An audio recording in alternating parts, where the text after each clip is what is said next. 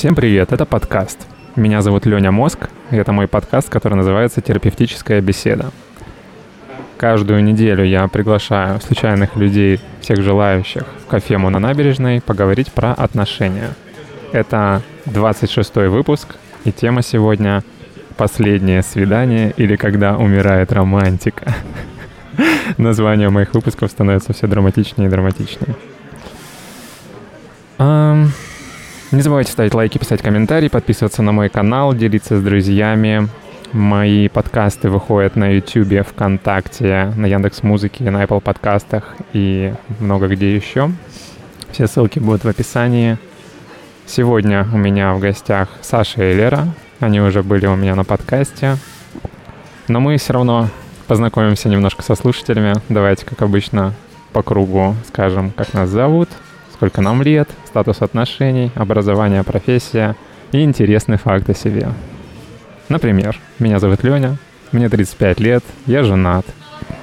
А, у меня высшее образование, я работаю программистом. Интересный факт обо мне. А, я играю на пианино. Точнее, играл. Но иногда практикую. Саша? Итак, меня зовут Саша, мне 21 год, Э, не в отношениях, в отношениях не состою. Образование у меня среднее школьное, 11 классов. По профессии я брейдер. А интересный факт обо мне, я пишу книгу и также я фем-активистка. Угу. Ого, привет всем. Жирный хомяк на связи. Мы сейчас Дальше. поговорим об этом, Лера. А, меня зовут Лера, мне 21 год. По образованию э, образование у меня среднее специальное, парикмахер-стилист, плюс еще SMM-специалист. Это курсы больше, просто диплом. Я не в отношениях, и из интересных фактов я люблю морковку с горчицей. Это реально вкусно. Класс, свежая морковка натертая?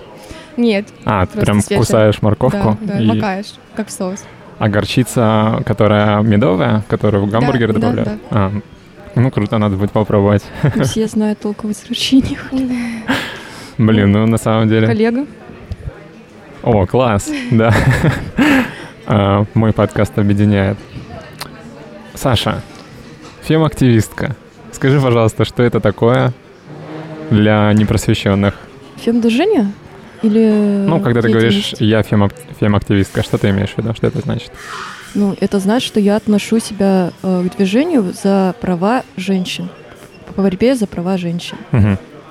Ну, это такой кратенький, потому что по факту, по факту, э, фем-движение занимается просветительской деятельностью, борьбе с мизогинией э, в отношении женщин, политикой, э, также регулирует какие-то там общественные вопросы, ну и так далее.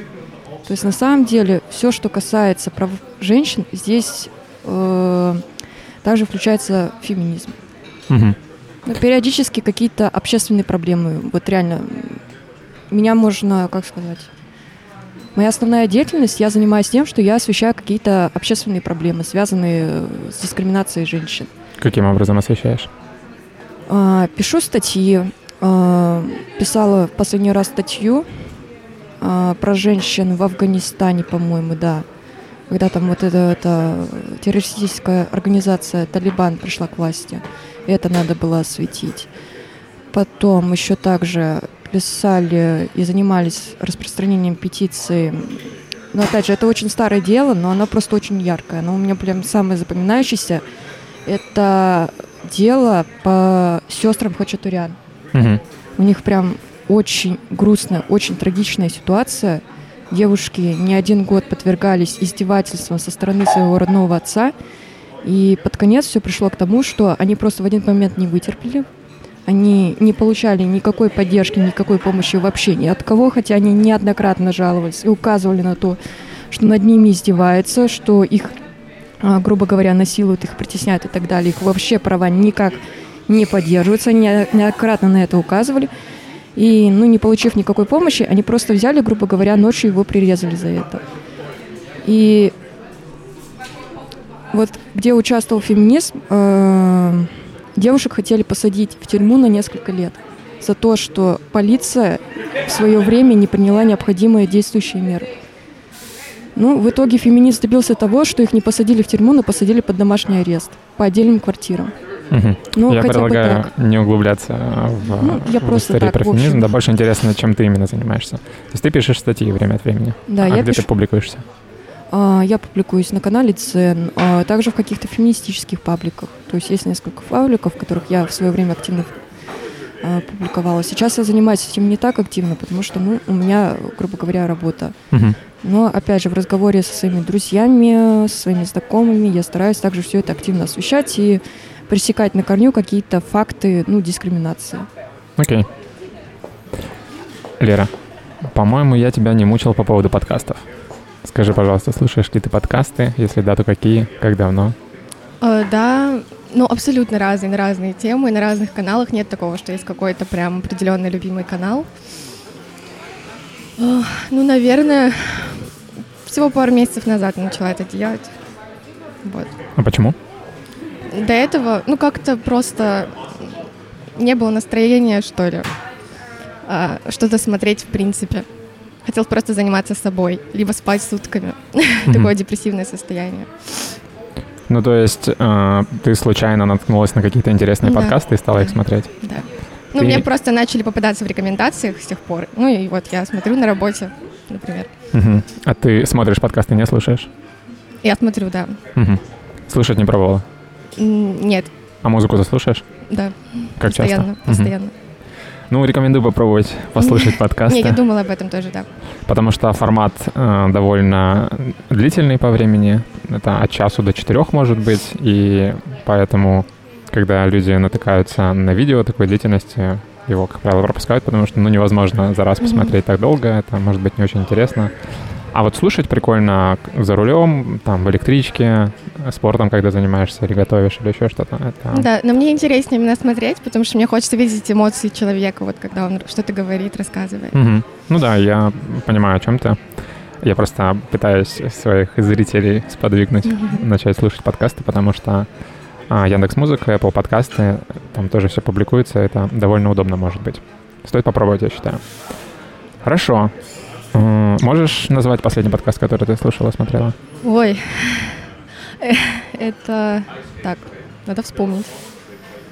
Ну, Если в голову не приходит, можешь ну, это, наверное, было Или просто какой-то, который ты какой-то запомнила. подкаст Джарахова, по-моему, это был. А кто это? Джарахов, известный блогер. Мгм. Вот. Он тоже вот записывает подкасты Про на разные сутенера интересные подкаст темы. случайно? Там был подкаст про сутенера. Нет, какой-то другой. По-моему...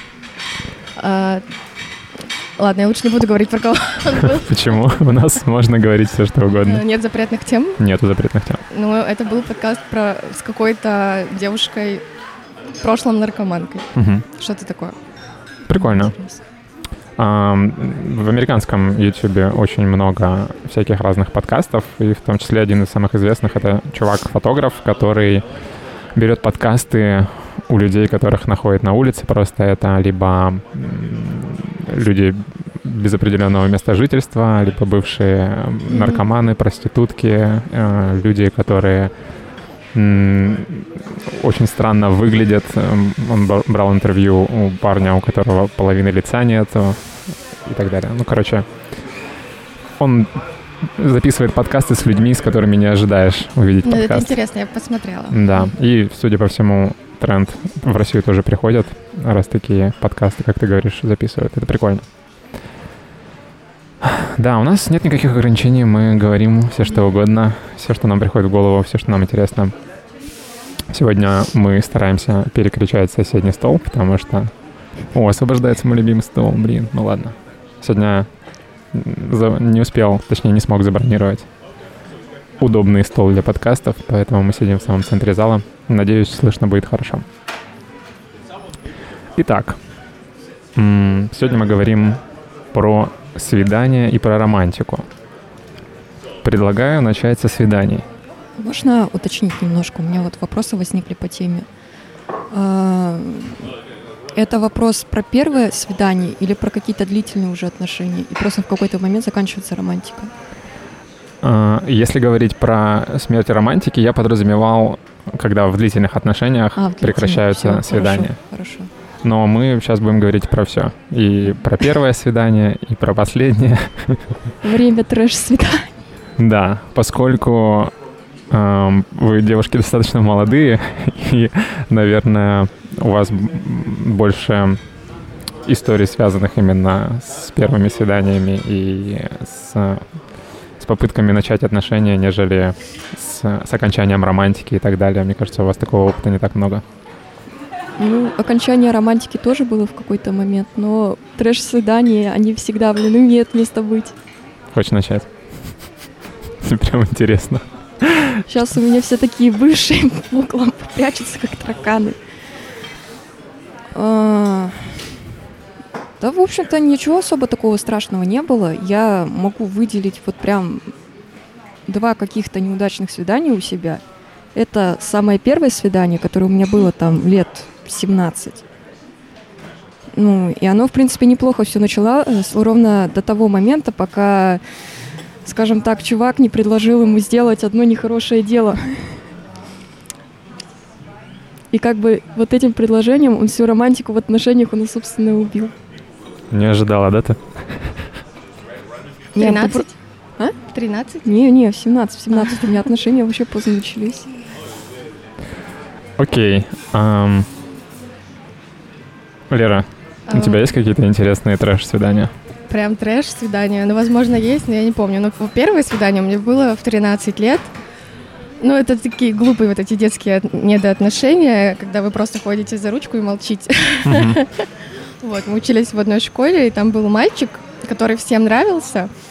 А я была такой тихоней, вот та самая девочка, которая сидит за последней партой и ни с кем не общается. Вот, и почему-то он начал как бы, ко мне подкатывать активно. Угу. Но я такая, все, это, мой, это парень моей мечты. Ну и вот, первое свидание у нас было, мы пошли, это было 14 февраля, а, мы пошли в кино на фильм «Дэдпул», а нам по 13, а он, по-моему, 16+. плюс. Если ну, конечно, 18. нас не пустили, хотя нам купила билеты его сестра. Вот, мы думали, что делать, мы не разговаривали так же, мы просто ходили за ручку и молчали. Он такой, ну поехали, типа купим пиццы и ко мне домой. Хорошо, мы поехали к нему домой, он включил какой-то фильм, это был «Поворот не туда», по-моему, да. Отличный а выбор. фильм достаточно такой пошлый. Ну, то есть там есть такие моменты. Ага, откровенно. и он закрывал мне глаза. Хотя сам смотрел, и, а он был младше меня на год. А, Говорю, 12 что тебе было. такое смотреть нельзя. Обалдеть. Мы ели пиццу, а, также молчали, просто он смотрел фильм, а я сидела вот так с его рукой на глазах. А, потом поняла, что очень сильно хочу в туалет, но я очень стеснялась это делать при нем. Угу. Поэтому я просто ушла домой. Класс. Все.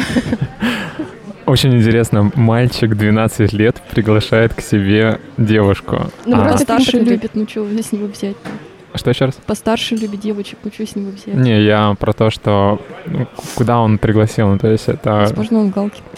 Квартира родителей, а да. а родители в это время где Не были? было. Не было. Интересно. Хорошо. А, это весело. Это, это, это весело. Давайте попробуем дать определение, определение трэш-свиданию. Что ты, Саша, имеешь в виду, когда говоришь трэш-свидание? Свидание, которое пошло... С неловкими моментами. Сильно не так. Я, я скажу так, э, это скорее свидание, о котором ты вспоминаешь с каким-то, не знаю... С кринжем. С кринжем, да, вот именно. То есть ты вот каждый раз, когда вспоминаешь либо этого человека, либо какие-то свои отношения, ты просто такой, ну и кринж, блин. Не, я, я, я туда больше никогда не вернусь. Не-не-не, ни, ни за что. Вот что-то вот такое. Но опять же, у меня было такое нечасто, у меня на удивление очень было много каких-то понимающих людей. Ну, не обязательно даже романтичных, они именно что были понимающие, они понимали, что надо делать, что делать не, не обязательно в первые часы знакомства. А именно вот такие случаи, вот когда вот прям что-то перетекало в трэш, но ну, это буквально там, ну, один-два случая на всей практике. Угу. Хотя все еще впереди. Окей. Um, первое свидание. Давайте такой вопрос.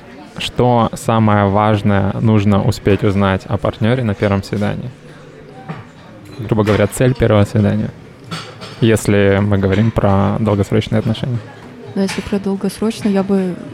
Вот реально самый первый совет — это понять вообще цель твоего, скажем так, партнера на свидании, что он вообще хочет от него, насколько он, насколько он хочет, чтобы ваши отношения были серьезными. Мгм. Да потому что может получиться так, что ты рассчитываешь на какие-то серьезные отношения, а он, грубо говоря, ищет перепихон на одну ночь. Мгм. И вы приходите с немного разными целями.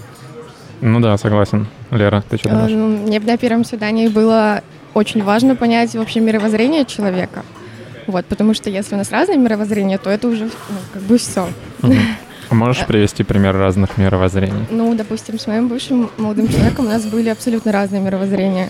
Вот. Из-за этого часто я чувствовала, что это вообще не мой человек, и что я тут делаю. Я пытаюсь понять, что такое разные мировоззрения. Ну, разные взгляды на жизнь, а, на определенные ситуации. Например. Он капиталист, а ты коммунист? Я не про это, нет. Ну, допустим, он гомофоб. Я ло- лояльно ко всем отношусь, наоборот. То есть, вот. Да, это проблема. Мгм. Вот я про это и говорю. Это да. прям Для меня это проблема. очень важно. Мгм. Ну, плюс цели на жизнь в целом. Окей. Ну, в общем, с целями на жизнь мы более-менее согласны, да, все? Что или цели на жизнь и цель отношений — это разное? Разные, наверное. Ага. То есть ты больше про то, к чему он, в принципе, хочет стремиться, Да. чему он посвящает жизнь? Мгм. Окей, такой вопрос. А, допустим, вы поняли, что а, его цель свиданий совпадает с твоей целью свиданий, его цель в жизни соответствует твоим представлениям, все норм. А что может э, сыграть э, что может повлиять на то, что вы подумаете, блин, нет, это с этим человеком я не хочу продолжать э, общаться. Ну, то есть моменты, которые э, исключают вероятность продолжения отношений с этим человеком. Блин, почему? Блин, я вспомнила просто один еще такой прикольный момент. А, вот что действительно может убить всякое продолжение на какие-либо отношения, это когда твой, скажем так, партнер по свиданиям на тебя э, забивает, либо забывает про тебя. Просто я помню прекрасную историю, как, э, грубо говоря, познакомилась с одним молодым человеком. Мы поехали к нему домой. И под вечер, наверное, он просто тупо на меня забил. Но он тупо на меня забил или забыл, я, я не знаю, как это характеризовать. Он просто со мной ничего не делал. В смысле, чем он занимался? Это называется гостинг. вроде. Я не знаю, блин. Да, это называется гостинг. Не, гостинг — это когда перестал отвечать на звонки. Ну, А она говорит про то, что Не, он прям на просто- свидании Он прям- он... То есть мы с ним, грубо А. говоря, на свидании, мы контактируем, я ему какие-то там вопросы задаю, а он что-то там сидит, кушает, грубо, грубо говоря, хлопья и смотрит телефон. На Как будто не тебя нет. это да, это вообще не круто. Но это убивает, я тебе скажу так, всяческое это желание двигаться дальше. Окей. ам, поехать к нему на первом свидании — это частая история? И насколько она допустима? Ну, опять же, это нечастая история, вот вообще не часто. Насколько комфортно ты чувствуешь себя, едя к человеку, которого ты не знаешь, с которым только что познакомилась домой? Не, не кажется ли тебе это опасным? Ну, как сказать, во-первых, э, я знаю, что я смогу за себя в случае чего постоять, Откуда ты это знаешь? ну, потому что опыт был. Но опять же, опыт был не в таких обстоятельствах, было немножко все по-другому, но постоять можно было. Окей, смело. Ну и плюс у меня характер еще немножко раздолбайский. Сначала я делаю, а потом уже думаю. Ага. То же самое. Ты, ты тоже, Лера, да, готова поехать в гости к парню на Нет, первом для меня это вообще не история. Не, ну если парень симпатичный, то можно подумать. Если у нас появляется какая-то связь, плюс я хорошо чувствую людей, какое-то доверие может появиться даже на первом свидании, то почему бы нет? Блин, тебя надо с собой брать, а то у меня вообще не получается людей читать. Ох уж эти люди, хорошо чувствующие людей. Мне кажется, это все до первого маньяка. Да, мне тоже. А, окей, итак, э, то есть если парень, э, грубо говоря, игнорирует тебя в процессе свидания, это знак, что с этим человеком ты не продолжишь общение. Ну, опять же, любое отсутствие интереса вообще, ну, ко мне, такое очень, на самом деле, часто происходит, когда человек банально даже вопросы тебе не задает о тебе. То есть ты ему какие-то вопросы задаешь, он может на них отвечать, но про тебя он ничего не спросит. Мгм. То есть банальное отсутствие интереса к тебе – это прям явный сигнал, что вам не по пути, и надо ну, идти дальше. Проявление интереса. Правильно, да. А такой момент. э, Ну, то есть, на мой взгляд, тут два варианта может быть. Ты человеку не интересно, либо человек не знает, как проявлять интерес. Оба варианта ты отметаешь. Ну, слушай, я могу отмести вариант, он не знает, как проявить интерес. Ну, блин, он, он же знает, например, как он будет проявлять интерес к видео. Он, то есть, будет смотреть, он будет внимательно слушать, он там, не знаю, будет какую-то Он на информацию... тебя смотрит, искать. он тебя слушает. Но он Ты же при- говоришь про задавание вопросов. Но он-то информацию не ищет. Я же вижу, что он в телефоне, допустим, он э, через поисковик что-то набирает, что-то ищет. То есть он знает, как проявлять интерес. Ну, Только ко мне он как общаться с живому человеку. поисковиком и с живым человеком это немного разное, согласись. Ну. Может быть, это просто у него навыка нет. Навыка открывания рта? Или... Навыка общения с противоположным полом. Может, он стесняется. Мгм. А, то есть он не догадался привести к себе домой, но не догадался спросить. Бывают такие люди. Мгм. Пожалуйста, продолжи, я пока... Я пока посмотрю. Лер, ам, какие у тебя... Я не знаю, как это назвать. Мне приходит в голову только фраза «стоп-слово». Ну, то есть, Ну, я поняла. Э, какие действия парня для тебя означают, что нет, это не то? Ну, во-первых, если мы не сходимся в юморе, то это уже все. Мгм, Чувство юмора. Да. То есть А, что для меня это очень важно в отношениях, в дружбе вообще, в принципе. сегодня а, прочитал прикол. Не стареют две вещи. Черный юмор и дети, которые не вакцинируются. Черный юмор за? Против? Нет, Ты одобряешь черный юмор? да, очень. Супер. Саша, ты? Ой, я, я вообще за любой юмор. Особенно я обожаю метаиронию. Это прям... Класс, хорошая компания собралась. Окей, чувство юмора. Ам, грубость. Ну, бывают такие парни, которые любят даже грубо шутить как-то, и вот именно на первом свидании. Потом я, может, даже такое люблю, но сразу вот, когда ты начинаешь так себя вести, мне это неприятно. Мгм. И ты добавляешь его, грубо говоря, в черный список. Ну, в смысле, ты больше с ним не будешь продолжать общаться. Ну, мне просто, скорее всего, будет противно с ним Мгм. продолжать общение. А если на- нарушают личные границы, то же самое. Можешь привести пример. Ну, м, Ну, или определить по-другому. Я не совсем понимаю, что значит нарушает личные границы. ну, при первой встрече, если задает какие-то слишком личные вопросы, Мгм. если как-то пытается меня трогать тоже. Не тактично ведет себя. Да, да, Мгм. вот. Так. Хорошо. Что-то еще? А, можно вопрос задам? Можешь примеры каких-то грубых шуток провести, которые вот и лично тебя могут задеть? Мне просто Ну. интересно, сколько мы зайдемся. Ну, это... Я буду материться тогда. А, ну, меня коровкой называли. Нет, ну это И щипали зубачок такой. В смысле, тебя матерными словами обзывают на первом Не- свидании? Нет, не прямо обзывают, а как-то могут так шутить, э, используя их. Все, я понял. То есть тебе не нравится, когда в твоем присутствии матерится парень? Не- Именно- Именно неуместно. при первой встрече. При первой встрече. Да, это неуместно. Ну да, соглашусь. Я вообще... Ну ладно. То чувство, когда используешь очень много всякой нецензурной лексики в обычной жизни. Нет, я тоже, но не в таком контексте, так скажем. Ну, вообще, да. Мгм. Ам, Хорошо. Но у нас списочек растет. То есть мы начали с целей эм, отношений, целей в жизни и перебираем моментики, которые тоже... Получается, это то, на что нужно обратить внимание на первом свидании? Или, или это то, на что сложно не обратить внимание на первом свидании? Вот скорее сложно не обратить Ага. внимание. Это прям, это, грубо говоря, сигналы, по которым надо ориентироваться, ехать дальше или не ехать. Ред флаги. Мгм. Да, точно. Блин, Ой, я вспомнила, пытался это блин, слово вспомнить. Блин, я вспомнила клип такой Red Flags. Блин. Чей? А там, короче, был анимационный клип, э, и там... А, Исполнителя не помнишь? Не, э, вот исполнителя я не помню, я могу потом как-нибудь скинуть. Просто прикол в том, что в этом клипе еще пародируется фильм «Человеческая многоножка». О, боже мой. Ну да, это red flag. Ну, У меня еще парочка ред флагов добавилась. Давай. А, Если как-то плохо относится к обслуживающему персоналу, Блин, да, тоже. кстати, да. а, либо несправедливо по отношению к людям себя ведет, тоже это вот то, что я больше всего ненавижу в жизни.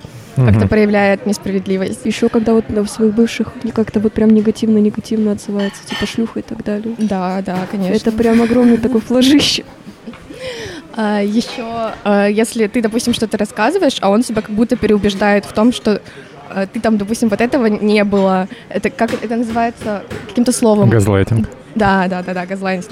Просто ненавижу, терпеть не могу. Ну, да, окей. Саша, ты что, не вспомнила? Из ред флагов. Ну, опять же, это все, наверное, к воспитанию относится. Потому что воспитание, Невоспитанность, некультурность. да, Мгм. она... Ну, я это называю общим словом, потому что, по сути, невоспитанность, она проявляется у человека везде. А, Его отношение к женщинам, например. Кстати, вспоминаю, как человек это... а, В какой-то момент мне начал говорить о том, какой, какие женщины, ну, скажем так, ужасный пол. Ну, реально, там, наверное, минут 15. А он знал, Что знал? что ты фем-активистка? Он знал о том, что я фем-активисткой. Но я, кстати, я до сих пор не знаю, это был рофл такой, потому что у него, блин, на стене фотография с мамой. Или, или это я что-то не выкупаю. Я же люблю мета-иронию. Возможно, мне просто не сказали, где шутка начинается, где реальность. Да, в этом проблема метаиронии. Бывает. Слушай, а в какой момент при знакомстве с парнем ты говоришь ему, что ты фем-активистка? Обычно я об этом вообще стараюсь не говорить, но есть такие ребята, которые умеют пользоваться списком групп, и там видно, что я состою в нескольких группах, Мгм. И э, кто-то от этого относится лояльно, а кто-то не совсем, скажем так, лояльно. А почему ты об этом стараешься не говорить? Ну, скажем так, я не стараюсь об этом говорить при первых порах, потому что я стараюсь, чтобы человек... Ну, как сказать, я, во-первых, не хочу ему навязывать себя. То есть, если ему будет интересно, он об этом узнает. Если мы с ним как-то будем больше общаться, ну, опять же, он тоже об этом может узнать. Просто на таком этапе я не считаю нужным ему об этом как-то что-то говорить. Потому что и так как бы об феминистках, ну, идет слава того, что мы всем навязываем свое мнение. Мгм. Я считаю это неправильно. Мгм. Поэтому я стараюсь придерживаться, ну, какой-то более лояльной политики. А ты думаешь, что это может его отпугнуть? Считаешь ли ты, что это может быть ред флагом у парня? Он такой, она феминистка, и убегает такой в окно. Ну, есть такие, да. Ну да, один сейчас с пирса не спрыгнул. От ужаса. Ну, опять же, это не то, что red flag, я это называю показателем, не знаю, какой-то адекватности. То есть, ну, можно всегда... Вот есть несколько вещей, спросив которые, можно отследить, э, как сказать, понять большую часть характера человека. Допустим, если ты скажешь, что ты феминистка, ты можешь сразу понять, первое, насколько человек относится уважительно к женщинам, второе, насколько он вообще консервативен, или насколько он, допустим, там, ну, придерживается каких-то новых взглядов. Ну, и многие другие нюансы. Мгм. Так что я считаю это скорее не красным флагом, а индикатором. Мгм. Лакмусовая бумажка. Окей. Ам, Просто... Ну ладно. Идеальное свидание. Можете поделиться из вашего личного опыта свиданием, которое, на ваш взгля- взгляд, было наилучшим в вашей жизни? И почему? И что там было?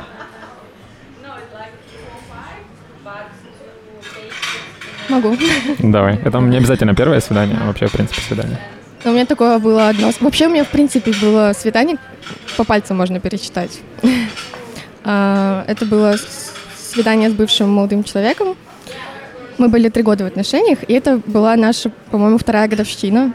Мгм. Он его устроил сам полностью. Сначала он устроил какой-то небольшой квест в квартире в нашей. Я искала его подарки. Там именно прям квест был, было очень смешно, очень весело.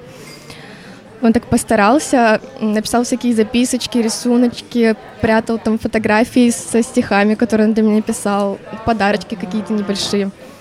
Потом э, мы поехали в центр на сопку, которую я очень любила, с красивым видом. Он купил мое любимое вино. И мы слушали... а, один из подарков это была моя любимая книга «Маленький принц». Вот. И мы слушали а, ее именно аудиоверсию вместе в наушниках, пили вино. Вот, Ну, это было круто. Да, звучит обалденно. Это очень круто, я прям завидую сейчас. Вот, да. Но вы были в отношениях. Да. А мне больше интересно свидание, А. когда именно налаживают. Ну, то есть У меня такого не было. букетно-конфетный период. Не, я могу сказать, какие у меня были хорошие свидания, но я не скажу, что они были прям идеальные. То есть, но опять же, идеальное свидание это свидание, в котором ну, у тебя вообще никаких вопросов не должно возникать, у тебя может быть какая-то еще симпатия, может у парня появиться и так далее. Ну, про идеальные мы еще поговорим. Ну, просто мне интересно, какой ты из своего опыта выберешь наилучшее, на твой взгляд, который у тебя было. Там было? Почему ты его выбрала? Блин, ну я могу, как сказать, я могу назвать предпоследнее свидание, наверное. Мы тогда... Ну, у нас ничего не сложилось, к сожалению, потому что мы, грубо говоря, я в одном городе, он в другом городе, и как бы нам никак это не сойтись, и мы уходим друг от друга. Но могу сказать так, мы, получается, в этот день сходили вместе на концерт. После концерта мне стало грустно, потому что несколько людей меня не вспомнили, потому что меня долго не было в городе. То есть им потребовалось какое-то время, меня это расстроило. И вот после концерта, после того мы вроде как немножко побесились, повеселились, мы пошли гулять дальше по центру. Ну, как бы видно немного, что я немножко, так скажем, приуныла. И вот мой парень, он, э, я не помню в какой момент, то ли я сказала, то ли он сам так подумал. Но он, короче, мне покупает огромного гуся. Он выше меня. Да, я видел этого гуся. Да. Он у меня на кровати все место занимает. Это прям... У меня такой же. Да? Блин, Короче, он попал в сердечко, да? Этим жестом. Здесь не столько важен э, подарок, а сколько то, что человек проявил какую-то чуткость, то есть он увидел... Ну, опять же, всегда приятно, когда человек проявляет какую-то чуткость. Когда он видит, что тебе грустно, он пытается тебя как-то развеселить. И какой инструмент он для этого использует, ну, неважно. Ну, я так придерживаюсь. Но это было обалденно некоторых планах свидания, потому что по характеру мы все-таки были разные, это видно. Он больше такой, это депрессивненький, я больше такая, эй, хе Угу. Вот, но вот этот вот жест с гусем, это было очень приятно, потому что мало знакомый человек подарил мне огромного гуся. Класс. Да. Лера, ты не вспомнила никаких ну, может, есть свидание. парочку, но это не прям, чтобы свидание. Одно было в моих первых отношениях, когда я была совсем маленькая, мне было 15. Это конфетный букетный период. Оно классно именно по эмоциям. Угу. Но свидание, возможно, свиданием это, возможно, назвать нельзя. А Мы просто было? сели на рандомный автобус, решили поехать в неизвестном направлении. Офигенное свидание. Да. Было круто. Мы укрывались пледом, было холодно, это была осень. Доехали в итоге до маяка. Угу. Там пили какао, разговаривали. Обратно шли пешком очень долго, очень долго разговаривали. Мне тогда потеряла мама. Я пришла домой, мне пришлось познакомить ее со своим еще не парнем даже. Ну, это нормально. Вот. Но было очень круто. Так, запоминающееся. А, можно ли назвать, что самым важным элементом в этом свидании было то, что вы разговаривали много? Конечно, да. Угу. Эмоции, интерес друг к другу. Клево. Ну что, переходим к идеальному свиданию. Вот теперь, Саша, можешь рассказать, что в твоем представлении могло бы быть идеальным свиданием? Ну, опять же, я уже говорила просто до этого, что для меня идеальное свидание. Идеальное свидание для меня это, грубо говоря, то, что вы были на одной волне, то, что вы понимали, что у вас либо характеры похожи, либо вы нашли какой-то, как, как вот это вот называется, искра, искра между вами. А, чтобы вы с друг другом разговаривали, слушали и, в принципе, как-то интересно проводили время. Но, это, как мне кажется, в моем представлении так выглядит идеальное какое-то свидание. Mm. Вот То есть э, нет э, деталей, чем бы вы занимались в это время? Ну, просто я человек очень спонтанный и очень разносторонний. Во-первых, я не всегда сама знаю, где и чем буду заниматься. Может быть, я послезавтра окажусь где-нибудь на педане. Угу. Не по своей воле даже. А, может быть, я пойду куда-нибудь в настолки играть э, в подземелье и драконы. Угу. Я умею играть в подземелье и драконы. Или еще где-нибудь. Я, я просто не могу здесь сказать конкретно. Э, и зачастую, да, у меня тоже свидание как-то происходит спонтанно. Угу. То есть мы уже встречаемся с человеком, и потом такие, слушай, а давай поедем на остров Русский искать морских ежей. Ну, что-то такое. Окей, то есть неважно, чем заниматься, если с человеком на, на одной волне. Ну, естественно. Угу. А вспомнила еще такой забавный случай с последним молодым человеком. Ну, я не знаю, можно это назвать или нет, но мы, кор... Мы, короче, смотрели «Сумерки» в противогазах. Почему? История. Мы сидели у него дома, и мы такие решили, а да- он жил не один, он жил с соседом по комнате. И мы решили, а давайте разыграем соседа, который вот-вот должен прийти домой. Мы надели противогазы, но он что-то долго не шел. Решили посмотреть фильм. Мы решили посмотреть фильм. И получилось так, что мы минут 15 смотрели противогазы фильм «Сумерки». Слушай, а откуда противогазы-то взялись?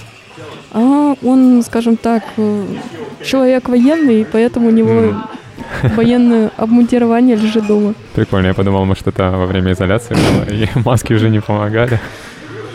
Ага, вот эти с клювами, чумные докторы, вот это что-нибудь. Хорошо, но я когда спрашивал у тебя про свидания, которые у тебя были, и ты сказала, что идеальными их назвать нельзя. Да. То есть у тебя не было свидания, где вы на одной волне с человеком были? Да не то, что на одной волне, просто, как сказать, либо мы можем просто сидеть разговаривать, да, мы на одной волне, но занимаемся, мягко говоря, ничем. То есть Мгм. я считаю, что это тоже очень важная часть, заниматься чем-то интересным. М, То есть не ничем, да? Ну, ничем это, э, как сказать, это...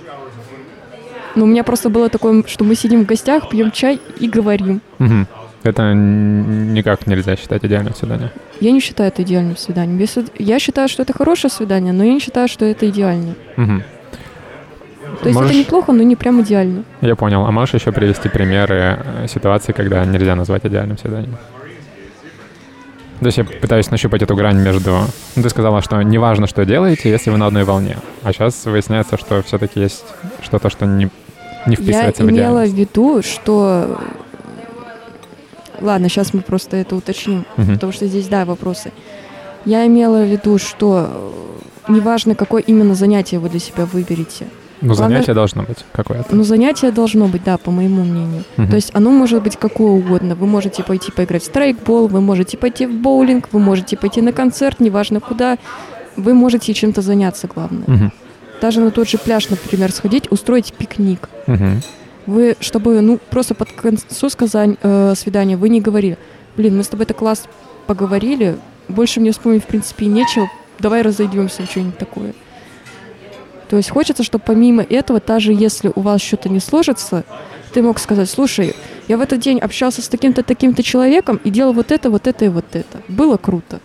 Мгм. Ну, вот так вот я имею в виду. Окей. Лер, можешь э, идеальное свидание нарисовать? Для меня идеальное свидание это когда, во-первых, вам весело, комфортно друг с другом, и когда вы не хотите, чтобы оно заканчивалось. Вот. Ну, например. Ну, вот я согласна, что не обязательно нужно что-то делать, чтобы свидание было идеальным, потому что для меня главное это эмоции. Дома сидеть, чай пить. Почему бы нет? Может быть идеальным свиданием. Может быть. Мгм. Главное это эмоции и то, что вам весело. Хорошо. Окей. Двигаемся дальше. Я сегодня подготовился. У меня есть список вопросов. Такое бывает далеко не всегда. Ам, когда свидания заканчиваются и почему? То есть конфетно-букетный период заканчивается, и вы вступаете в отношения. Когда начинаются отношения, это тоже открытый вопрос, потому что редко люди такие, все, у нас Да. с этого момента начались отношения, или там с момента. Но вот когда-то эти отношения начинаются, и как будто бы свидания заканчиваются. Вы начинаете жить обыденной жизнью бытовой, съезжаетесь там, я не знаю, насколько у вас богатый в этом плане опыт, и как будто бы свидание заканчивается. Как вы думаете, почему это происходит? В какой момент? Блин, мне кажется, это происходит в тот момент, когда вы именно уже съезжаетесь, потому что, ну как сказать, когда ты до свиданий, ты пытаешься понравиться человеку, ты пытаешься его как-то удивить. А когда вы в отношениях, ты такой, ну, я уже своего добился, больше мне ничего делать не надо. И человек начинает расслабляться. Мне кажется, причина в этом. Ты как думаешь? Ну, как по мне тоже, э, свидания заканчиваются, когда вы съезжаетесь, потому что если вы живете отдельно, вам постоянно нужно как-то видеться, вы куда-то ходите. Если вы съезжаетесь, ну, вам не, не всегда хочется куда-то сходить, можно и дома посидеть. И как бы с- и свиданий нет. Да, получается. у вас свидание с пивом, с орешками. Да, да, да, да, да, да. Или вино. Но правильно я понимаю, что это то, чего не хотелось бы. Хотелось бы, чтобы свидания все равно продолжались. Ну, конечно. Но это можно сделать и когда вы живете вместе. Все равно как-то разжигать. Ну, опять же, это все зависит от партнера очень много. Потому что есть такие, ну, которые я говорю, они очень сильно расслабляются. Да. То есть ты пытаешься как-то это открыто говорить, типа, слушай, мы с тобой давненько вот это вот это вот не делали, хотя тоже вот это вот постоянную инициативу проявлять, как будто ему это тоже неинтересно уже стало. Такой вопрос. Можно ли сказать, что за свидание отвечает парень? Нет. Я считаю, что за это могут отвечать в равной степени. Но, да. опять же, когда ты это все один делаешь и постоянно один, то это не есть хорошо. Мне сегодня будет сложно общаться с Лерой, потому что у нее сегодня есть подмога. А, мы просто на прошлом у нас подкасте альянс. С на Лерой прошлом подкасте, да, они все против меня были. Про то, что про равенство были в отношениях. Были мужчины, и я единственная женщина. Капец. У меня рядом сидел профессиональный конфликтолог. Повезло. Да.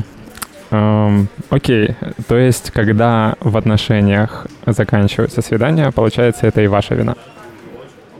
В том числе. Почему? Почему вы не продолжаете не свидание?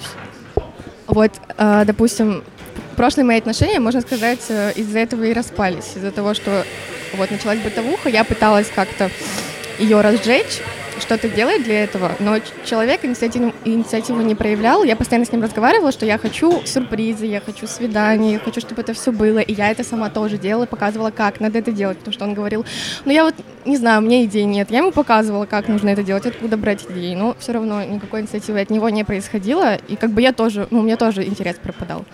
А можно я уточню один вопрос? Ты сказала, что здесь есть твоя вина, а в чем тут твоя вина? Почему ты думаешь, что ты можешь нести ответственность за действия другого человека?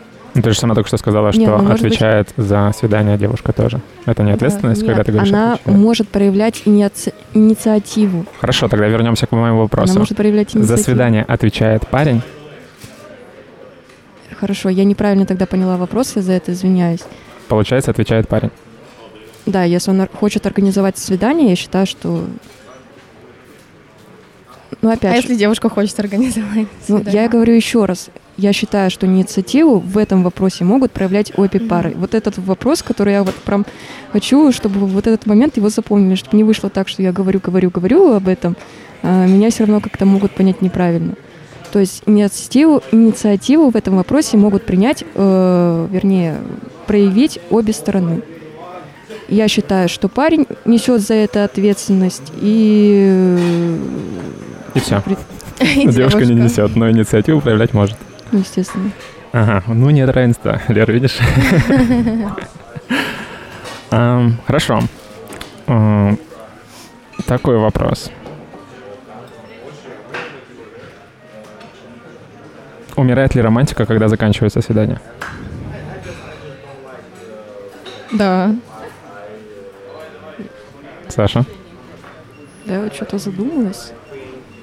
Ну, мы можем... Не, опять же, что-то, вот какие-то вот сюрпризы, например, что-то вот такое, это же... Ну, отсутствие свидания, оно уже не мешает, как бы.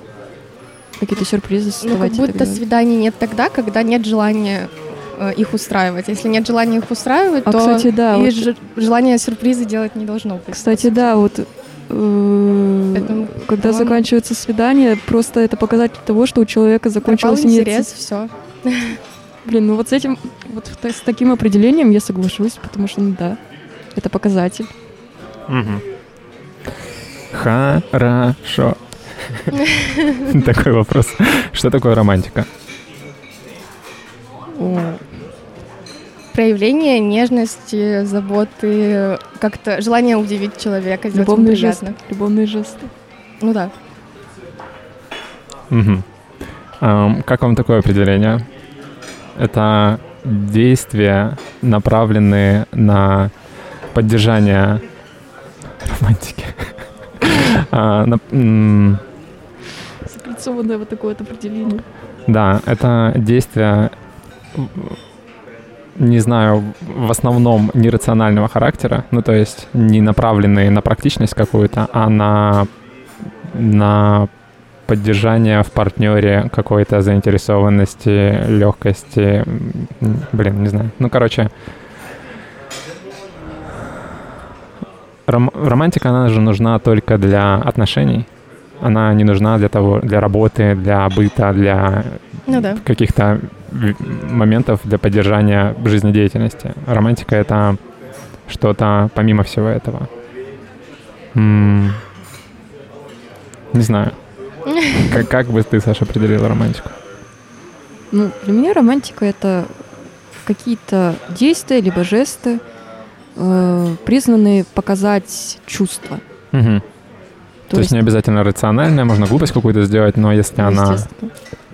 Например, я для тебя обклею всю эту комнату лепестками роз, и Мгм. пофигу, что мне потом надо будет скотч снимать с собой.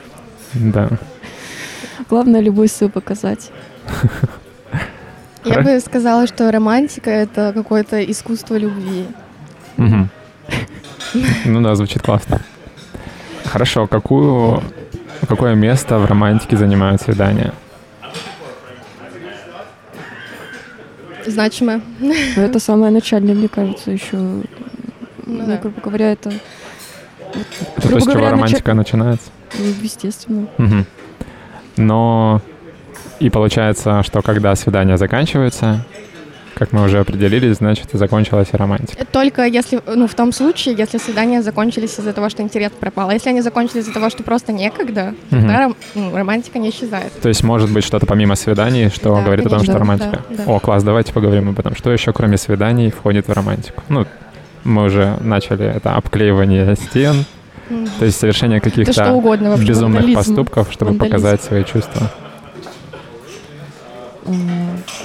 Ну, если, если говорить про обыденную жизнь, вот э, живут вместе парень с девушкой, они не ходят на свидания по какой-либо причине. Как они регулярно поддерживают романтику? Что, как проявляется романтика еще, кроме свиданий?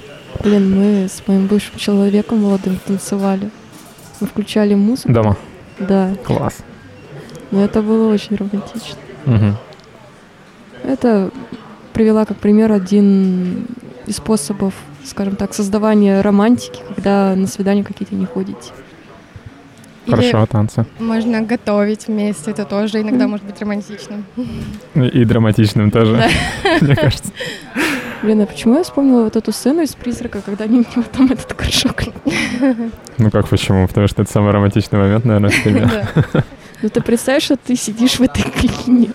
Ну да, мы как раз об этом говорим, что это может быть нерационально и непрактично, и странно, и грязно, и что угодно, но при этом Просто я лепила из глины, я просто знаю, каково это потом от всего этого отмываться и стол отмывать. Ну, видишь, в фильме не передаются все вот эти вот негативные последствия, поэтому люди схавали. Хорошо. Эм, Получается... Лер, ты можешь еще привести примеры? Ну, лежать вместе в ванной с пеной, допустим, играть с этой пеной, э, какие-то глупости делать. Не должна быть большая ванна, я тебе так скажу. Да можно и в маленькой. Не, в маленькой, в маленькой как раз-таки будет сложно. Делать массаж, как-то дурачиться, да что угодно можно Ну, Кстати, делать. да, дурачиться, это же прям это, это основа основ. Иногда даже можно, ну, допустим, делать перестановку, и при этом это может быть романтично, не знаю, у нас так было. Короче, Если есть желание, все что угодно будет романтично. да, можно ли сказать, что лю- любая деятельность совместная, когда вы делаете что-то вместе? Да? Ну, да, но не, не, не в каждом случае. Ну, понятное дело, что Когда вы друг на друга орете, это не романтично. да, по позитивные моменты только. Кстати, Когда это сопровождается чувствами. интересный момент насчет орете друг на друга. Это же может быть, а, ну, может закончиться чем-то интересным, Чем? потому что м, Для меня это что-то нездоровое. есть такой очень классный, по-моему, в отношениях момент, как примирение, а оно не может быть без ссоры. Получается, что ссора — это неотъемлемая часть а, какой-то тоже романтики в каком-то смысле. Ну, мне не нравится сам факт ссор, потому что очень редко ссора, скажем так, бывает цивилизованная, когда вы там друг другу говорите какие-то доводы, вы слушаете, обсуждаете проблемы. Зачастую это просто акт агрессии, направленный друг на друга. Мгм. Я не вижу в этом ничего романтичного, потому что для меня это акт агрессии. Но видишь ли ты романтичное что-то в, а, в примирении? Ну, опять же... И считаешь ли ты, что возможны отношения без ссор? Но это, опять же, э- я считаю, что невозможно отношения без ссор. Другое дело, как вы эти ссоры решаете Мгм. и как все это у вас происходит. Можно ли Ну и плюс, отнести решение ссоры к ну, и романтике? плюс еще и любая ссора, ну, для меня э, именно примирение после какой-то жесткой ссоры это как склеение разбитой чашки и попытка в нее воду налить. Вот что это такое? М, звучит довольно негативно. Ну, то есть, Ну, потому что негативный осадок, он остается. Почему-то кому-то кажется, что... слушай, ну жизнь не идеальная. В принципе, пока мы живем, а, у нас случаются какие-то негативные моменты. Жизнь не идеальная, да, поэтому давайте орать друг на друга, а потом бурно мириться. И пытаться забывать то, что мы наговорили друг другу негативного, вот. Мне кажется, отношения, в которых нет ссор, гораздо хуже, чем отношения, в которых Ну, есть ссоры, и и которые сказала, они разрешают. Как я и сказала, э, важно, как вы эти ссоры решаете. Так я об этом и говорю. Я про Хорошо. позитивный, э, позитивное разрешение ссоры. Именно про него говорю.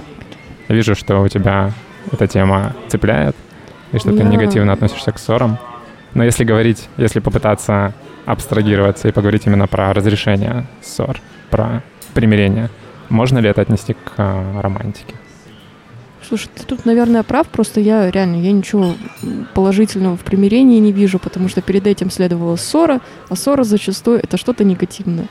Хм, Возможно- интересно. Не, возможно, я опять же глубоко травмированный, психически неуравновешенный человек, у которого был негативный опыт, и теперь, который при слове ссора просто там сжимается как-то в комок и такой, «А-а-а». А как ты миришься? как я мирюсь? Да. Ну что ты чувствуешь при примирении?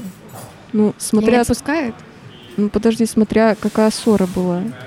То есть бывают такие ссоры, когда ну ты где-то что-то не так сделал. Бывает такая ссора, когда у тебя партнер что-то где-то не так сделал, и при этом он там на первый шаг не идет, и тебе надо идти.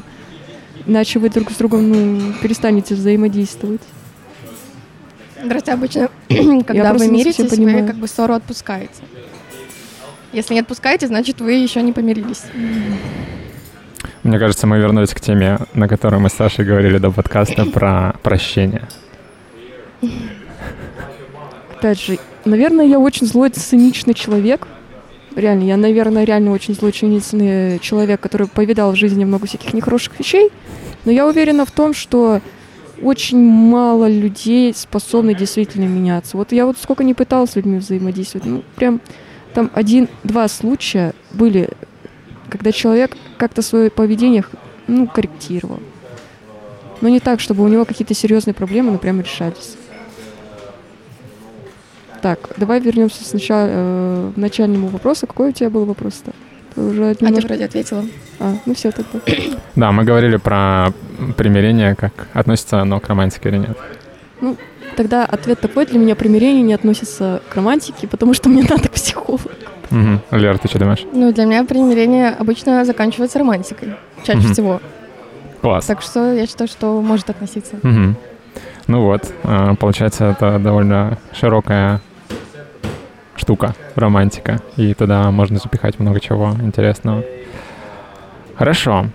Значит, если у нас свидания закончились, это не обязательно значит, что романтика умерла. Да. Но часто бывает так, что прекращение свиданий — это индикатор так- того, что пропал интерес, нет желания продолжать что-то делать, и как будто бы нет желания продолжать работать над отношениями. Да.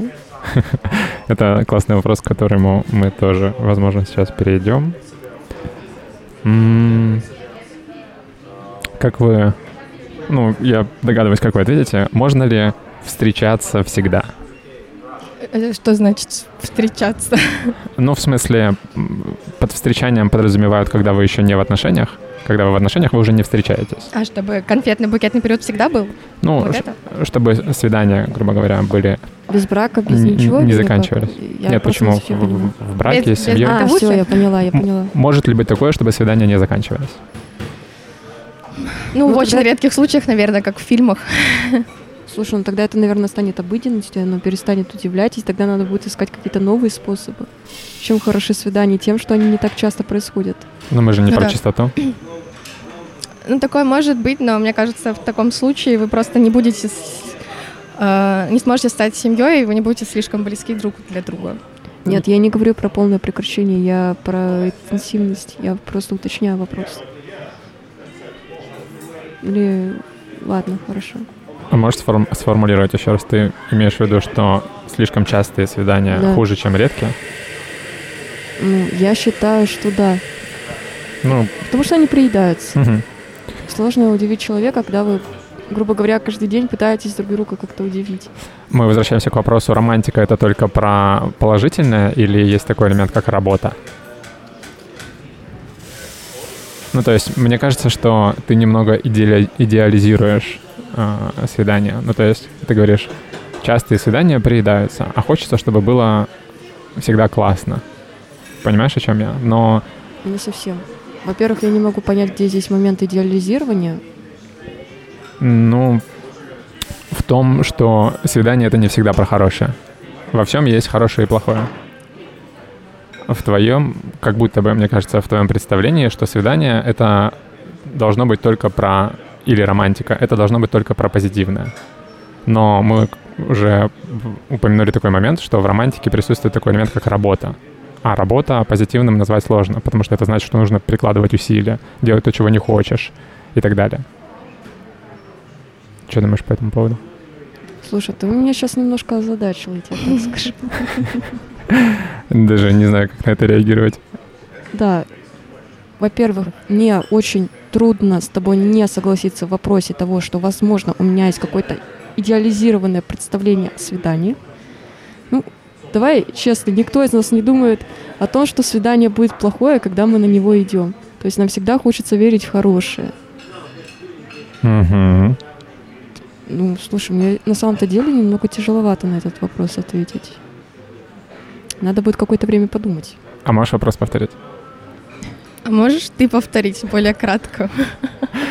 А, ну, вопрос был про заканч... Ну, мо- могут ли свидания не заканчиваться? Ну, не, конкретно мой вопрос, потому что, опять же, здесь зашла речь про то, что Твой вопрос был про негативное в романтике. Есть ли там негативный элемент? ну, есть, конечно, негативный элемент в романтике. Какой? То, что, блин, ну, опять же, это всегда какая-то притирка, какая-то работа над э, отношениями. Мгм. Ну вот смотри, как мы к этому пришли. Ты спрашивала Леру про частоту свиданий, Да, что если они слишком частые, они приедаются. да. но эм, как будто бы это недостаточно идеально. Идеальнее будет, если свидания будут редкими, потому что так приятнее. Но м, е- есть ли такое, что хочется, чтобы в свидании был какой-то элемент неожиданности? Потому что когда этого ждешь, это становится рутиной, обыденностью. Ты знаешь, что в такой-то день будет опять свидание, а хочется чего-то, знаешь, новизны какой-то. Тогда я не совсем понимаю вопросы. То есть меня спросили, что э, я думаю насчет того, чтобы свидания были каждый день. Или то, что они приедаются, или как? Я просто не совсем понимаю вопросы тогда. Сейчас попробую сформулировать. М,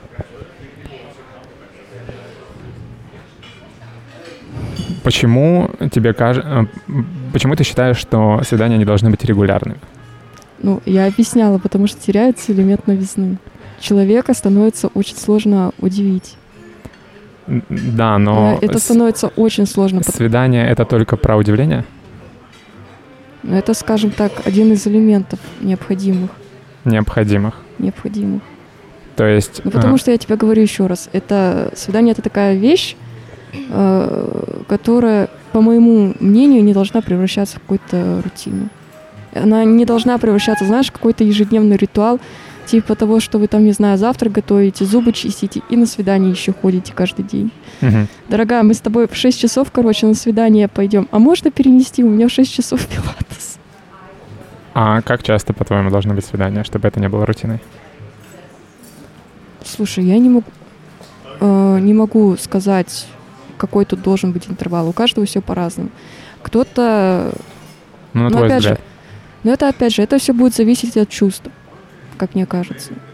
То есть кому-то, допустим, и дня будет мало, кому-то там и недели будет достаточно, Ну, тебе. да. Тебе как было бы комфортно, на твой взгляд? Ну, слушай, я человек занятой, у Мгм. меня дел очень много, и каждый день я не смогу. Ну, допустим, Мне кажется, каждый день никто не вынесет. Свидание каждый день, это звучит как... э, блин, есть такой мем про это, про негра и пустой кошелек. Что-то такое представляю. А, ну, не знаю, ну, допустим, я могу сказать, вот сколько должно быть свиданий, в какое время, чтобы была норма. Типа, можно чаще, но не меньше. Ну, хотя бы раз в месяц, мне кажется. Мгм. Раз в месяц должно быть у вас хотя бы одно свидание. Я извиняюсь, мне надо батарейку поменять. Окей.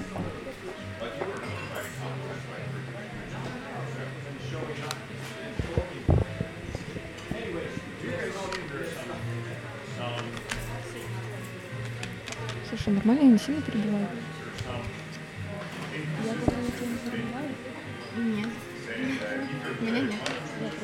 Очень оперативная, возможно... У вас просто сейчас диалог. Нет, я знаю, что мы сделаем. Нет, все хорошо. Окей.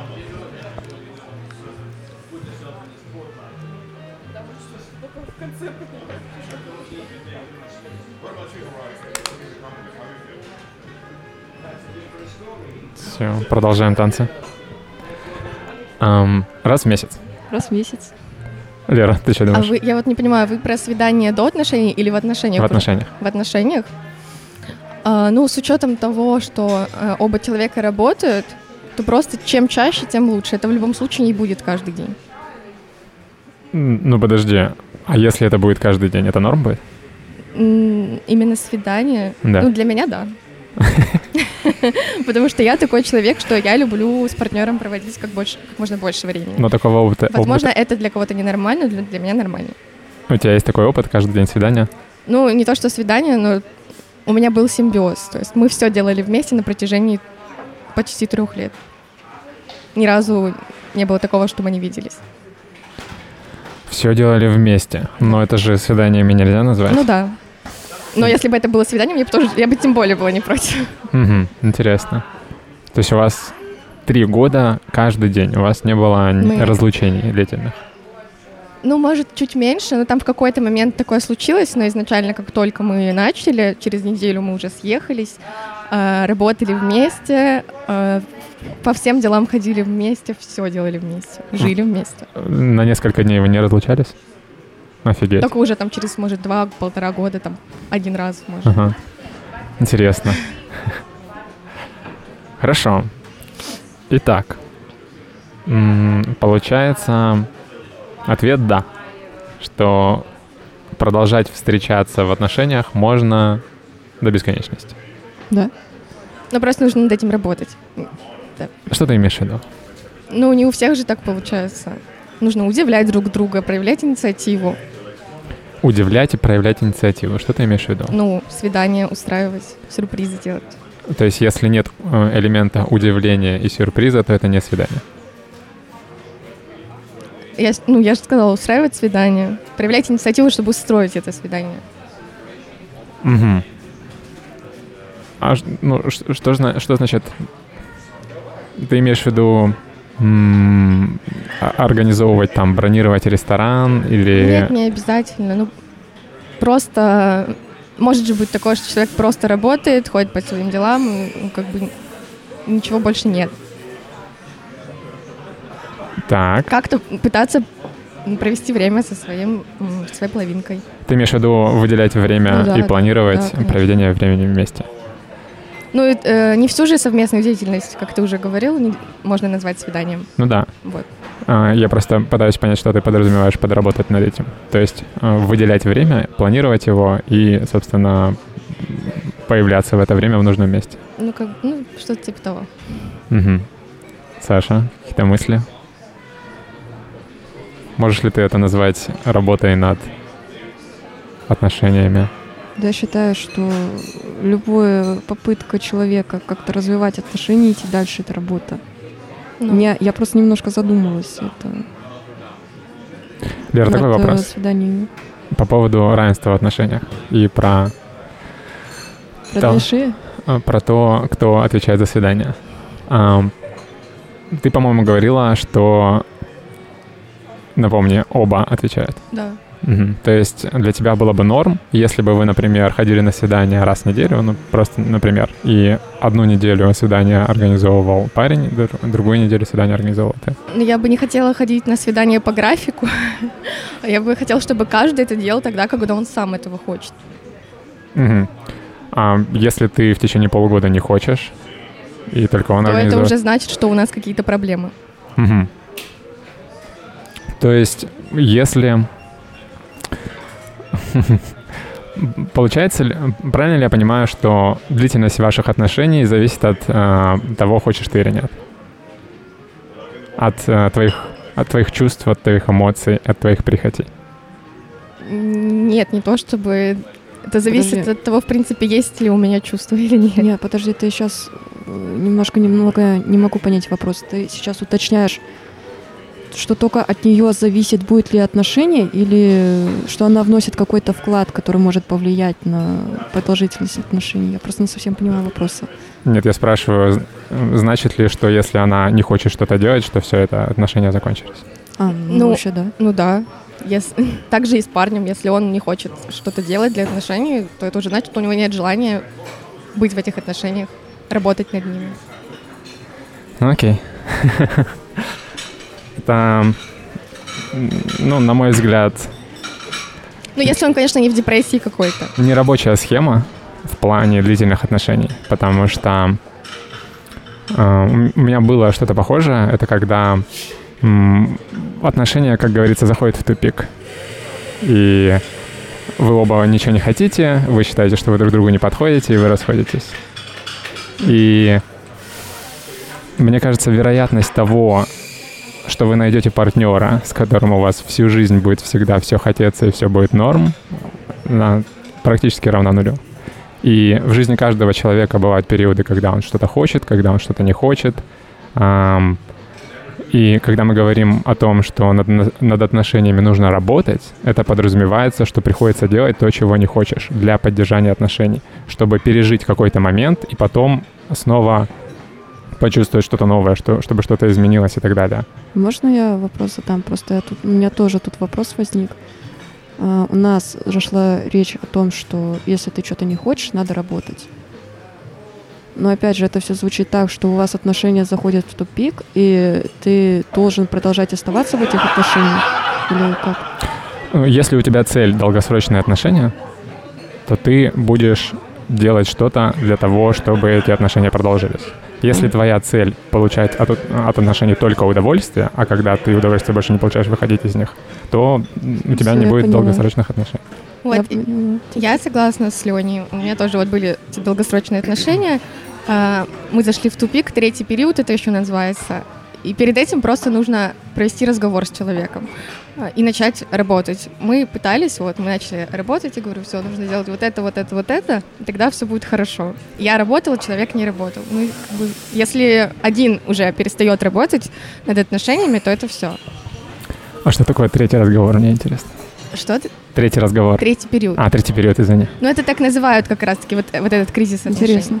А можешь э, рассказать Ну, про это? Как Что- вот Есть сказал, первый и второй период? вы- и- Да. А что это за периоды? Ну, первый, наверное, конфетно-букетный, второй притирка. Там, а, там еще какие-то, по-моему. Ну, в общем, третьим периодом называют кризис в отношениях. Мгм. Такой вот, который происходит где-то, когда вы встречаетесь полтора года у кого-то, ну, всех по-разному. И что нужно делать? Работать над отношениями, Мгм. разговаривать побольше. Вот. Мгм. Хорошо.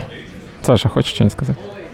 Ну, я хочу сказать, что мне не нужен факт долгосрочных отношений, как я понимаю. Мне надо, чтобы я была счастливой в них. Ну ладно. Просто я не гонюсь э, за годами, я гонюсь за счастьем. Мгм. Это, в принципе, все. Считаешь ли ты, что ты сможешь быть счастлива в 40 лет одна? Вполне. Хорошо. Вопросов больше не имею. Ам, предлагаю перейти к следующему вопросу. Ам, сложно ли поддерживать романтику? Мне нет. Саша? Я тоже считаю, что нет. Ну, Опять же, романтика — это же не обязательно, что надо куда-то пойти, в какое-то заведение, какую-то иную сумму денег там оставить и уйти домой. Романтика — это совместное какое-то времяпровождение с любовными жестами. Поэтому считаю, что оно возможно везде. Но я считаю, что есть люди, которым э, может быть это сложно, и это нормально, потому что, ну, бывают романтичные люди, бывают неромантичные, которые, в принципе, не понимают, что это такое.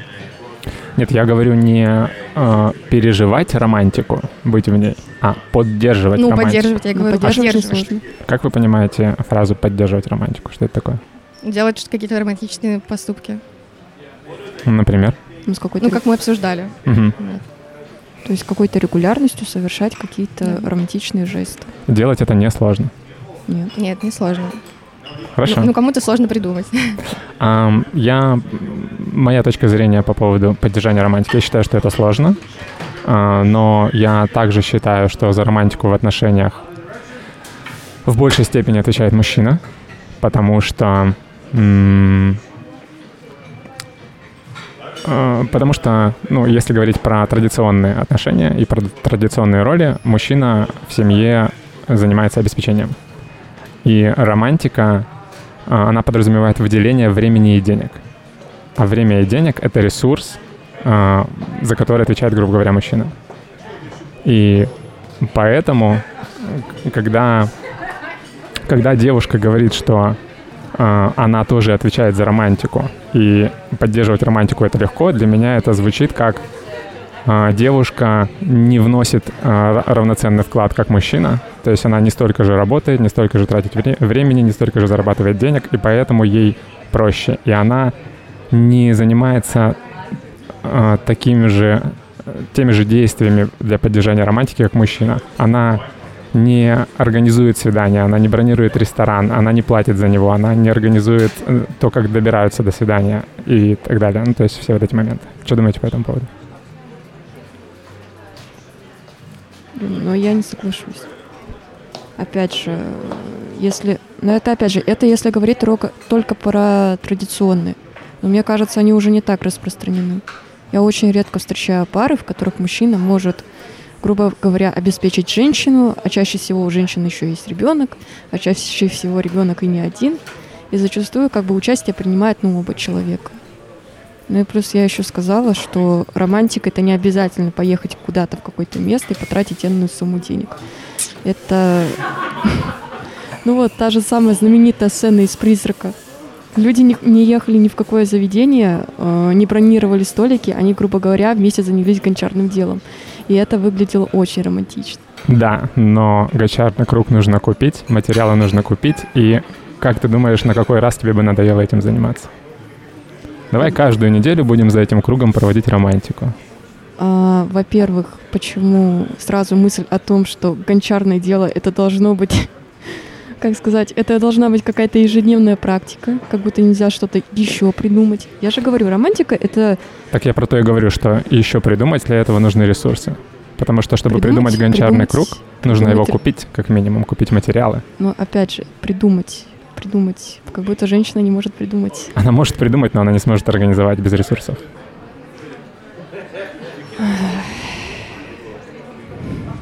Опять же, какие ресурсы, смотря какие. Но опять же, это если... Время и деньги.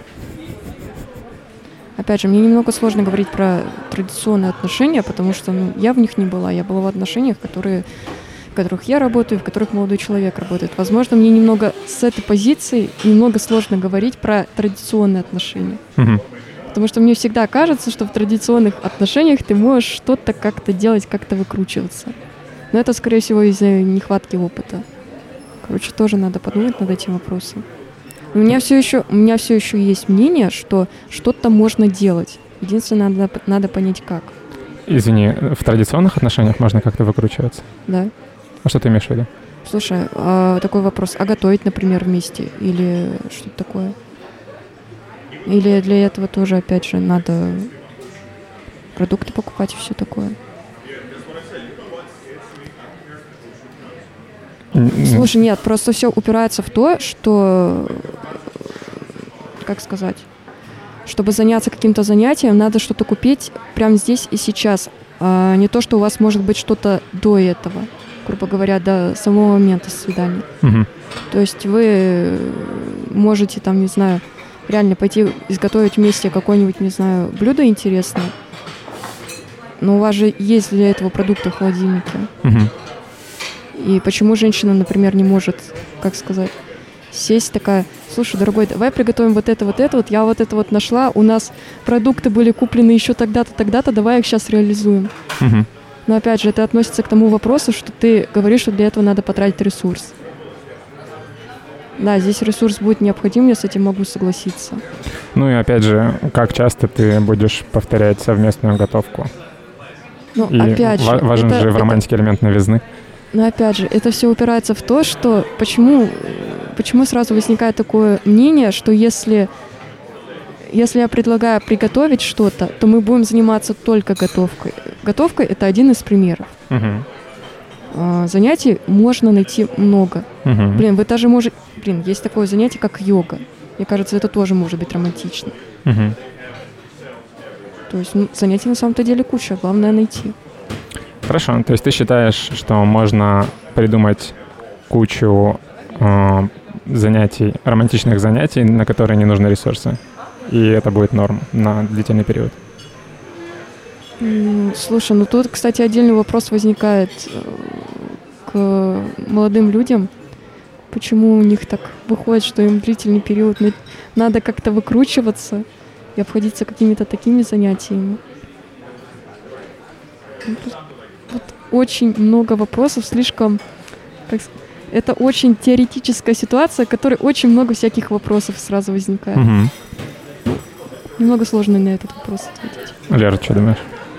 Э, да Я, я думаю, что на романтику вообще, в принципе, э, можно ресурсы никакие не тратить. То есть, если вам хорошо друг с другом, вы друг друга любите, романтика как будто сама по себе появляется. Вот вы идете гулять, пошел дождь, там, вы начинаете целовать, э, смеяться, целоваться, смеяться, танцевать, Кстати, да. что-то такое делать. Вот, да даже на необитаемом острове можно устроить романтику. Если Мгм. вам хорошо друг с другом, она сама будет между Мгм. вами. Ам, Необитаемый остров. Кстати, классный пример. Как ты думаешь, ам, насколько тебе будет романтично с парнем, которому нужно думать о том, что вас сейчас съедят, вас зальет штормом, вы замерзнете, умрете с голоду? Я думаю, ну не знаю, мне- мне кажется, если бы это был тот парень, э, ну, с которым у нас там любовь, отношения, да, мы без ума друг от друга, романтика все равно бы была, сто процентов. Мгм. Я про разный взгляд на романтику, потому что когда на романтику смотрит тот, кто, у которого есть определенная ответственность в виде обеспечения, защиты и, как я уже сказал, на мой взгляд, э, ответственность именно за романтику тоже, и взгляд со стороны, где у тебя нет такой ответственности, и что вы думаете насчет идеи, что романтика нужна для женщин? Нужна ли романтика мужчинам? Ну, может, не всем, как и не всем женщинам она нужна, возможно. Но если на весы положить, где больше мужчин, которым нужна романтика, или женщин, которым нужна романтика? Но это все индивидуально как будто. Я понял, 50 на 50. Ну, да. Есть такое мнение, да. Саш, ты что думаешь? Но я думаю, что есть такие мужчины, которым нужна романтика, но их просто немного меньше. Немного. Немного в половину где-нибудь. Мгм. То есть романтика — это то, что... Это не то, что мужчины стремятся создавать для женщин. Это то, что люди стремятся создавать друг для друга. А я, как сказать, просто Да. я вспоминаю стендап одного темнокожего мужчины, и что-то там речь зашла об э, всяких предметах роскоши, типа машины, квартиры. И он что-то зашел в такую речь, что на самом-то деле мужчины это покупают для женщины, потому что от женщины нравятся машины и квартиры. А если бы можно было женщины мутить без квартиры, без машины где-нибудь картонной коробкой, они бы так и делали. Мгм. Ну, хороший стендапер, мне нравится. Как вам, кстати, парни, у которых ничего нет? Возбуждают? На В самом-то деле... ничего нет. Ну, нет квартиры, нет машины. Работает, зарабатывает там, чтобы хватало на аренду, на еду и не париться. У меня пока что только такие были, и как бы мне было все равно. Я, ну, потому что я считаю, что можно... Если рядом с тобой э, сильная женщина, которая тебя любит, мотивирует, то как бы вы вместе можете подняться. Мгм. Слушай, а для меня это показатель амбициозности. Главное, чтобы была, да, э, чтобы главное, главное, чтобы были эти амбиции, было, Да, были да, какие-то да. цели в жизни. Если их нет, тогда Нет. А если... Ну, Не, то есть, если парню это 18 показатель лет, амбиции или нет? То есть Саша сказал, что это показатель. Для тебя Да. это не показатель. Нет, не показатель. Мгм. То есть у него могут быть амбиции, но он Да. просто их Ну, не просто проявляет. еще мало... Нет, просто еще молодой, может, он Не, если стремится. молодой, Нет, нет, это я да. говорю, я говорю про парня, который как бы... ну сколько ему? Ну, допустим, 25. Ну, хорошо, 30. А, ну если ну 30, все то это уже, как-то уже... не- это уже все. Да. Ага, Ну это какой показатель ответственности, серьезности и так Да. Окей. В 30 лет, да, до этого еще... Но я придерживаюсь мнения, что женщинам также необходимо до 30 до 25 обзавестись машиной и квартирой. Это не то, как мужчины. Ну, я тоже. Ну, конечно, нужно не зависеть от мужчины. Чтобы, когда романтика закончилась, можно было легко от него уйти. Уехать на своей машине. Да. Это Был. часто проблема женщин, что им приходится оставаться вот э, из-за того, что у Кстати, них да, нет. это прям вообще это ужас. Я да- даже сама с этим сталкивалась. Да? Ой, слушай, можешь рассказать? М? Можешь рассказать? Но это вот из последних отношений, э, когда я выходила, мне пришлось еще какое-то время жить у него, хотя мы и расстались. Потому что мне некуда было съехать. Блин, ну это, это грустно. Окей. Ам, Следующий вопрос. А, блин, мы его уже разбирали. Тогда следующий. Я тут сам с собой немножко болтаю. Блин, мы все уже обсудили. Но у меня тут вопросы, кто в отношениях отвечает за романтику и кто организовывает свидание. Организовывает или организует? Организует. Организовываю. Организовывает. Есть такое слово? Хорошо. Есть. А, Мы определились, что а, в отношениях за романтику отвечают оба. И кто организовывает свидание, тоже оба. Да? Супер, равноправие. Что нужно делать, чтобы романтика не умирала? Поддерживать ее. Каким образом? Но мы это тоже обсуждали. Ну, можешь Проявлять резюмировать? инициативу для создания романтики. Если нет инициативы, романтика умирает. Мгм. Ам, Про ресурсы, если возвращаться. В ресурсы мы определились, для романтики не нужны. Да. Можно на ровном месте Можно. романтизировать. Блин, мне так интересно. Но это, может, вы, мужчины, думаете, что для этого нужны там деньги, машины и так... Ой, не- ну, рестораны и так далее, но для нас, на самом деле, романтика немножко в другом. Можно и без этого всего ее устроить. Ну, Можно это, кстати, как оправдание какое-то звучит. Типа, дорогая, у меня сегодня нету Да. машины, да, денег да, и да, того-то, да, и да. того-то, поэтому фиг тебе не романтик. Иди готовь мне борщ. Интересно было бы послушать мнение девушек в 27, 30, 35, Ну да, интересно было. бы. потому что, мне кажется, это м, с возрастом меняется взгляд на это у женщин. Насчет того, что нужны ресурсы для романтики или нет. У меня закончились вопросы. Хотите что-нибудь обсудить? Что мы можем обсудить? Что именно? Ну, пока Можем- я еще не придумала. Можем поговорить про равенство. Только про него и говорим. Ну, слушайте, я вот, кстати, до сих пор не могу понять, почему какая-то тема равенства, она высмеивает. Ну, вернее, это же не так. Правильно говорить, наверное, здесь не столько равенство, сколько э, равноправие, потому что равенство в некоторых вопросах, оно априори невозможно. Ну да, да, согласна. Равноправие, ну, некоторым людям, мне кажется, сложно признать, что женщина — это человек, к ней надо относиться как к человеку. И Не, у меня ну, просто такая мысль возникает. Как между мужчиной и женщиной же есть разница? Опять, я объясняю еще раз. Я говорила, что есть э, равенство, но оно априори невозможно, то, что ты сейчас сказал. Мгм. А есть равноправие, когда женщине относятся как к человеку также. А равноправие возможно, когда мужчина отличается от женщины? Да, у всех одинаковые права. Ну, слушай, И обязанности. Обязанности, возможно, ну, нет. опять же, у... То есть могут быть э, одинаковые права, но разные обязанности? В жизни, в отношениях... Нет, э, вообще. вообще, ну, у всех, это в принципе, у каждого человека разные обязанности. Но это как вы уже между друг другом договоритесь, потому Ну что да, один тоже. человек не может все делать хорошо. Ну, Это, кстати, про две головы, про две шеи. Надо было ответить вот так, что мой мужчина может заниматься тем-то, тем-то, потому что я так не могу. А я могу заниматься тем-то, тем-то. Но это не значит, что он будет хуже или лучше меня, или он будет от этого головой или шеей. Мы как бы с ним наравне, но просто исполняем разные обязанности. Так, про разные обязанности я понимаю. А в чем здесь противоречие со мной? А, я еще раз говорю а, про... Сейчас, секундочку. Про равноправие.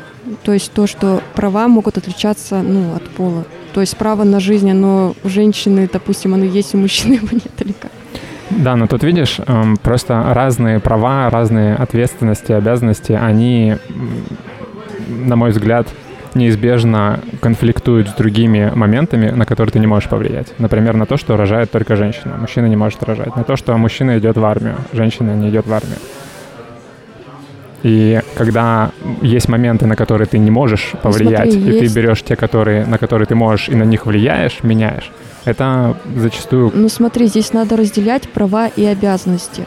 То есть обязанность мужчины пойти в армию, потому что ему так сказало государство, а его право там на жизнь, на сохранность здоровья и так далее. То есть тут как бы есть грань между этим. Ну, обязанности, опять же, и права. Право это то, что нам дается ну, с рождения. Обязанность это то, что нам государство, грубо говоря, Ну, ну, делать. хорошо. В чем отличаются права между мужчинами и женщинами? Ну, я не особо-то вижу здесь, как сказать, я не особо-то тут вижу разницу именно в допустимых правах. Я тебе могу сказать, в каких моментах, допустим, как мне кажется, женщин могут дискриминировать. Хорошо. Потому что право на жизнь, допустим, в некоторых странах у женщины под огромным вопросом, а, и на личную неприкосновенность под огромным вопросом стоит. А какую... Почему мы говорим о других странах? Ну, опять же, как мне кажется, это просто это показатель к тому, показатель того, какие действия могут к какому результату привести. Я про Америку, допустим, говорила, что Америка — это такой, скажем, такой огромный экспериментальный полигон. И оттуда для себя мы можем брать какие-то полезные вещи и отсекать какие-то не очень хорошие вещи. Мгм. Но мы просто можем понаблюдать со своей, грубо говоря, страны, что они там делают, и что-то у них, скажем так, подворовать чуть-чуть, Мгм. приватизировать. Хорошо. М, Такой момент вспомнил еще. А, Мой любимый психолог Джордан Питерсон говорит, что э, для поддержания длительных романтичных отношений необходимо э, ходить на свидание минимум два раза в неделю женатым людям. Что думаете по этому поводу?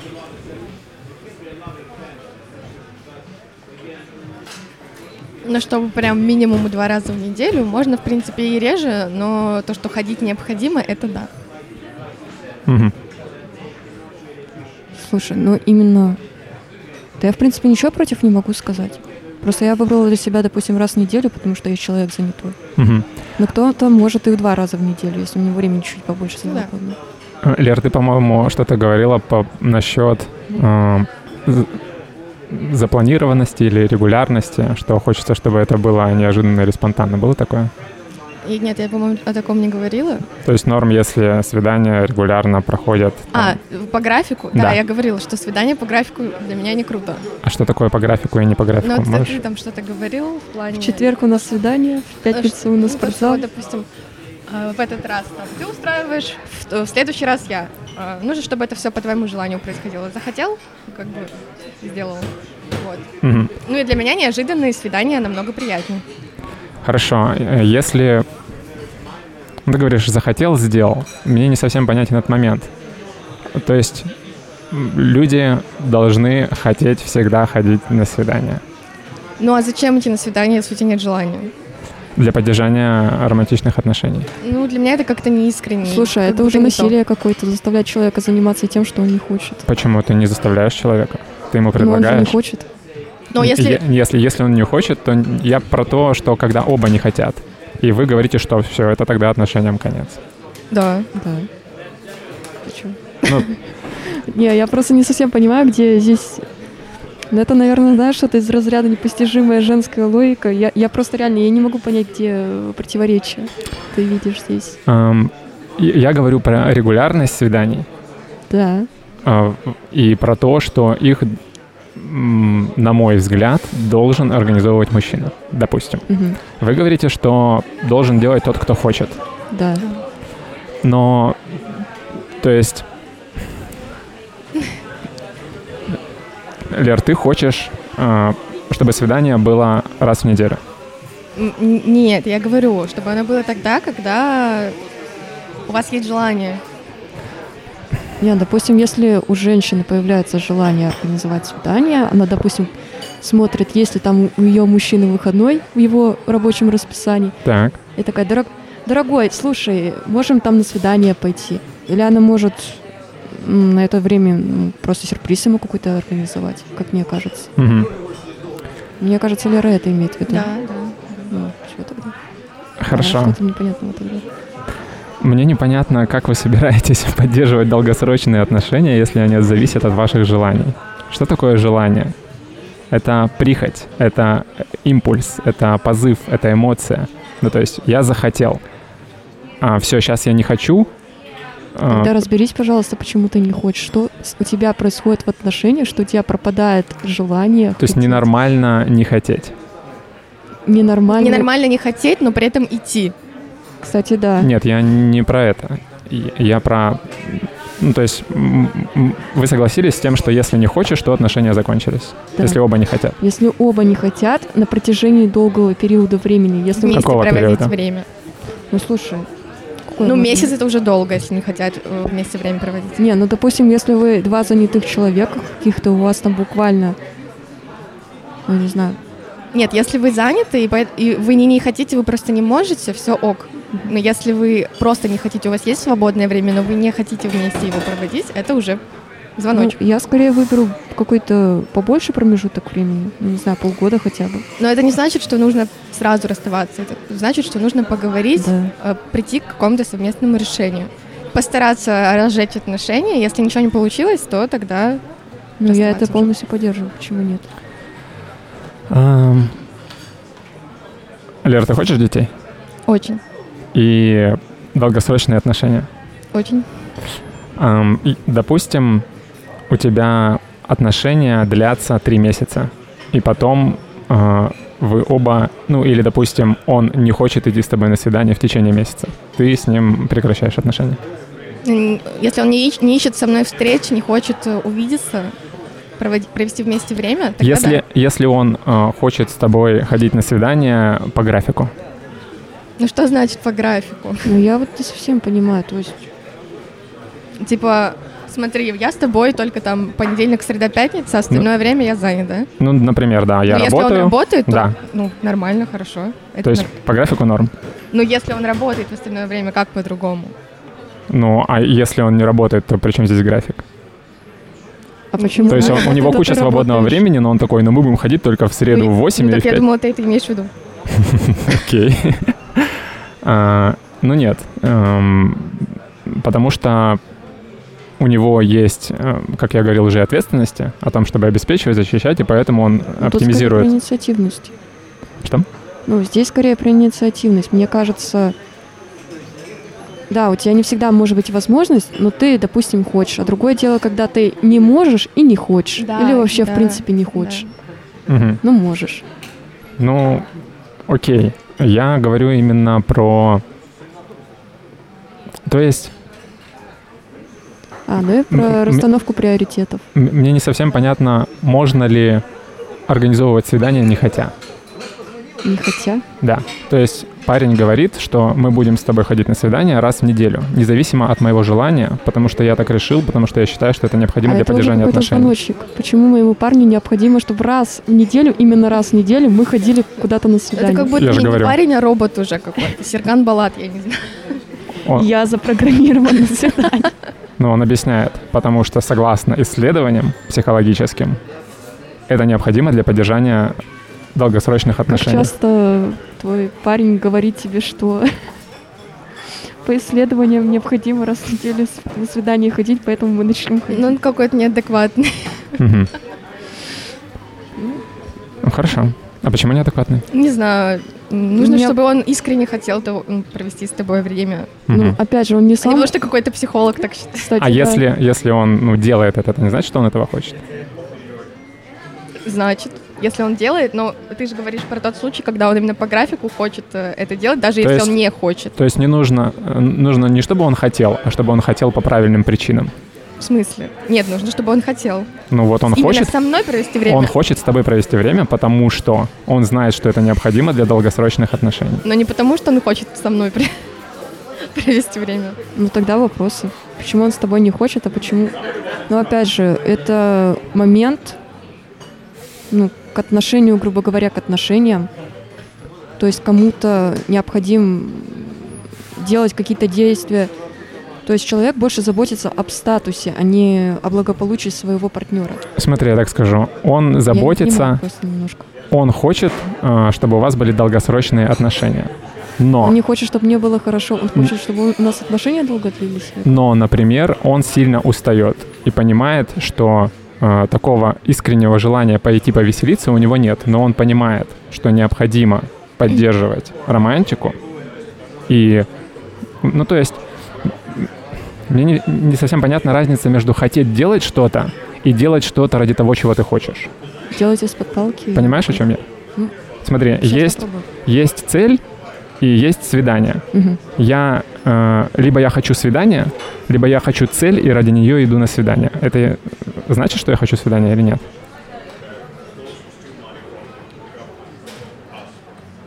Так, наверное, я вопрос опять не понимаю. Ну есть смотри, опять же, а, целью. Но опять же, для меня это звучит так. Я хочу, чтобы у нас были долгосрочные отношения. Ну, для меня это так прозвучало. Если э, ты имел что-то в виду другое, пожалуйста, поправь меня. Мгм. То есть я хочу, чтобы у нас были долгие отношения. Я забочусь об этом в первую очередь, не о том, что ты там, не знаю, ну, Чтобы ты в моменте чувствовала себя да, счастливой. я, дум, я думаю о том, что нам необходимо два года для нашей годовщины, грубо говоря. Поэтому ради этого я тебя поведу на свидание, а не Да. потому что... Чтобы потом детей родить и так далее. Да, кстати, ну это тоже какой-то график, блин, по отношениям, что-то непонятное. Короче, ну много я правильно вопросов. понимаю, что для вас главная цель отношений это чувство? Слушай, ну... Для меня главное в отношениях — это быть счастливой и Мгм. делать счастливой определенного человека, которому я испытываю какую-то симпатию. Мгм. Ну, это счастье это чувство? Ну, конечно, это чувство. Ну то есть Это состояние тоже можно так у вас сказать. цель отношений это чувство? Это не то, чтобы чувство. Ну, Ну, могу выразиться. просто делать счастливым человека. Это немножко другое. Ну, это состояние. Это, Мгм. это приводить человека в определенное эмоциональное То есть состояние. как только вы чувствуете себя, себя несчастливыми, отношениям конец. Ну, вообще-то да. Ну, получается, что Ну, по определению смотри. у вас никогда не будет Это- долгосрочных отношений. Почему? Ты... Потому что вы хотите отношения, в которых вы всегда будете счастливы. Смотри, это звучит так, что как будто я почувствовала себя несчастливой, и я такая, ой, все, я несчастлива, мне надо тут же уходить. Мгм.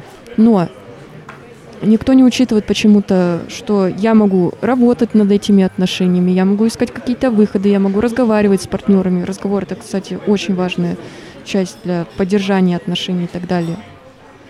Опять же, какую-то романтику проводить. Ну, пытаться вернуть это счастливое состояние. Но если ты понимаешь, что это счастье, оно не возвращается к тебе, и если ты понимаешь, что твой партнер несчастлив, то есть у вас, по сути, отношения ради отношений, то тогда да, тогда надо выходить и искать дальше. Значит, это не твой человек. И не надо боя- бояться оставаться одному. Одному можно быть. Одному иногда тоже необходимо быть. А когда ты от кого-то зависишь, это уже вопрос. Я считаю, что надо бояться оставаться одному, особенно женщинам. Почему? Ну, потому что женщины после определенного возраста становят, э, у них резко меняется то, как на них смотрят люди. Потому что они теряют свой, один из своих главных ресурсов — это красоту и молодость. Монике Белучи это скажи. Она в свои 50 выглядит просто шикарно. Сколько Моник Белучи в мире? Одна. Опять же, это один из примеров. Это один из примеров, но Это один Ты- из примеров. это правило или исключение? Если ориентироваться на исключение, ты будешь выигрывать по жизни или проигрывать? Ты сейчас взяла уникального человека, Монику Белучи. Понимаешь, на что ты ориентируешься в жизни? На исключение. А я говорю про большинство людей.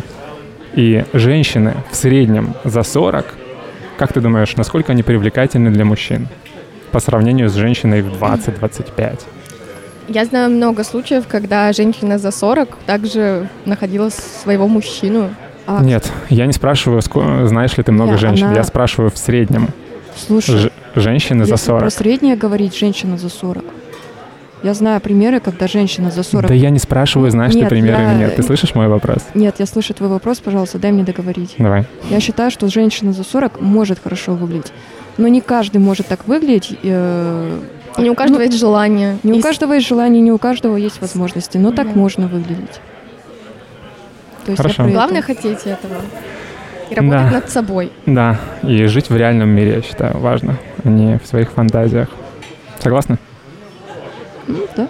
Да. Эм, почему плохо э, жить в иллюзиях, если это приятно? Почему-то это прозвучало так, как будто мы живем в иллюзиях, а кто-то живет в реальном мире. Ну, ну да ладно. Без комментариев. У нас батл. Слушайте, но мы не согласны и разговариваем на вопросы, на темы, в которых мы не согласны. Я считаю, это важно. Ну, я считаю, что в споре рождается истина. Она... Я не считаю, что одна сторона обязательно во всем права. Она прав- правда всегда она где-то между посередине. Согласен с тобой. Если мы не согласны, значит мы оба не правы. Я считаю, что где-то правота находится между нами. Я не могу быть во всем права, потому что на самом-то деле я в некоторых вопросах очень максимальная могу быть. Хорошо, мы уходим от темы. Да. Ам, почему жить в иллюзии плохо, если это приятно? Ну, потому что в иллюзии у тебя может быть э, трехэтажный замок, а в реальности коммуналка на 10 ну и что, квадратов. тебе же приятно. Почему это плохо? Ну, потому что зачастую иллюзии вредят в реальности. Люди вредя... вредят в реальности? Нет, зачастую иллюзии, как сказать, А, вредят иллюзии. реальности. Иллюзии вредят реальности. В иллюзиях ты видишь много того, чего в реальности нету. Да, тебе может быть приятно в иллюзии, но в реальности, скажем так, происходит что-то, что требует твоего вмешательства, а ты этого не видишь, Мгм. потому что ты где-то в своих мирах летаешь. То есть ты ожидаешь один результат, что все будет хорошо, а оказывается, что все плохо. И поэтому... Э, Ты про это говоришь? Ну, я говорю про то, что не надо э, уходить куда-то в параллельный мир, а надо жить настоящим и видеть вещи, которые вокруг тебя происходят. Я про это говорю. Я понял, но я спрашиваю, почему в Почему? иллюзиях жить плохо, если это приятно? Ну, я объясняю, потому что в реальности происходят такие вещи, которые требуют какого-то твоего вмешательства, а поэтому здесь как бы ну, необходимо вмешиваться сюда. А можешь привести пример? Я не совсем понимаю, о чем ты. Блин, у меня сюда только знакомые мои. Ну, у меня есть знакомый, которого вот можно характеризовать как человек, который живет в иллюзии. Он живет в иллюзии того, что его все любят. Он живет в иллюзии, что есть какие-то определенные ужасные плохие люди.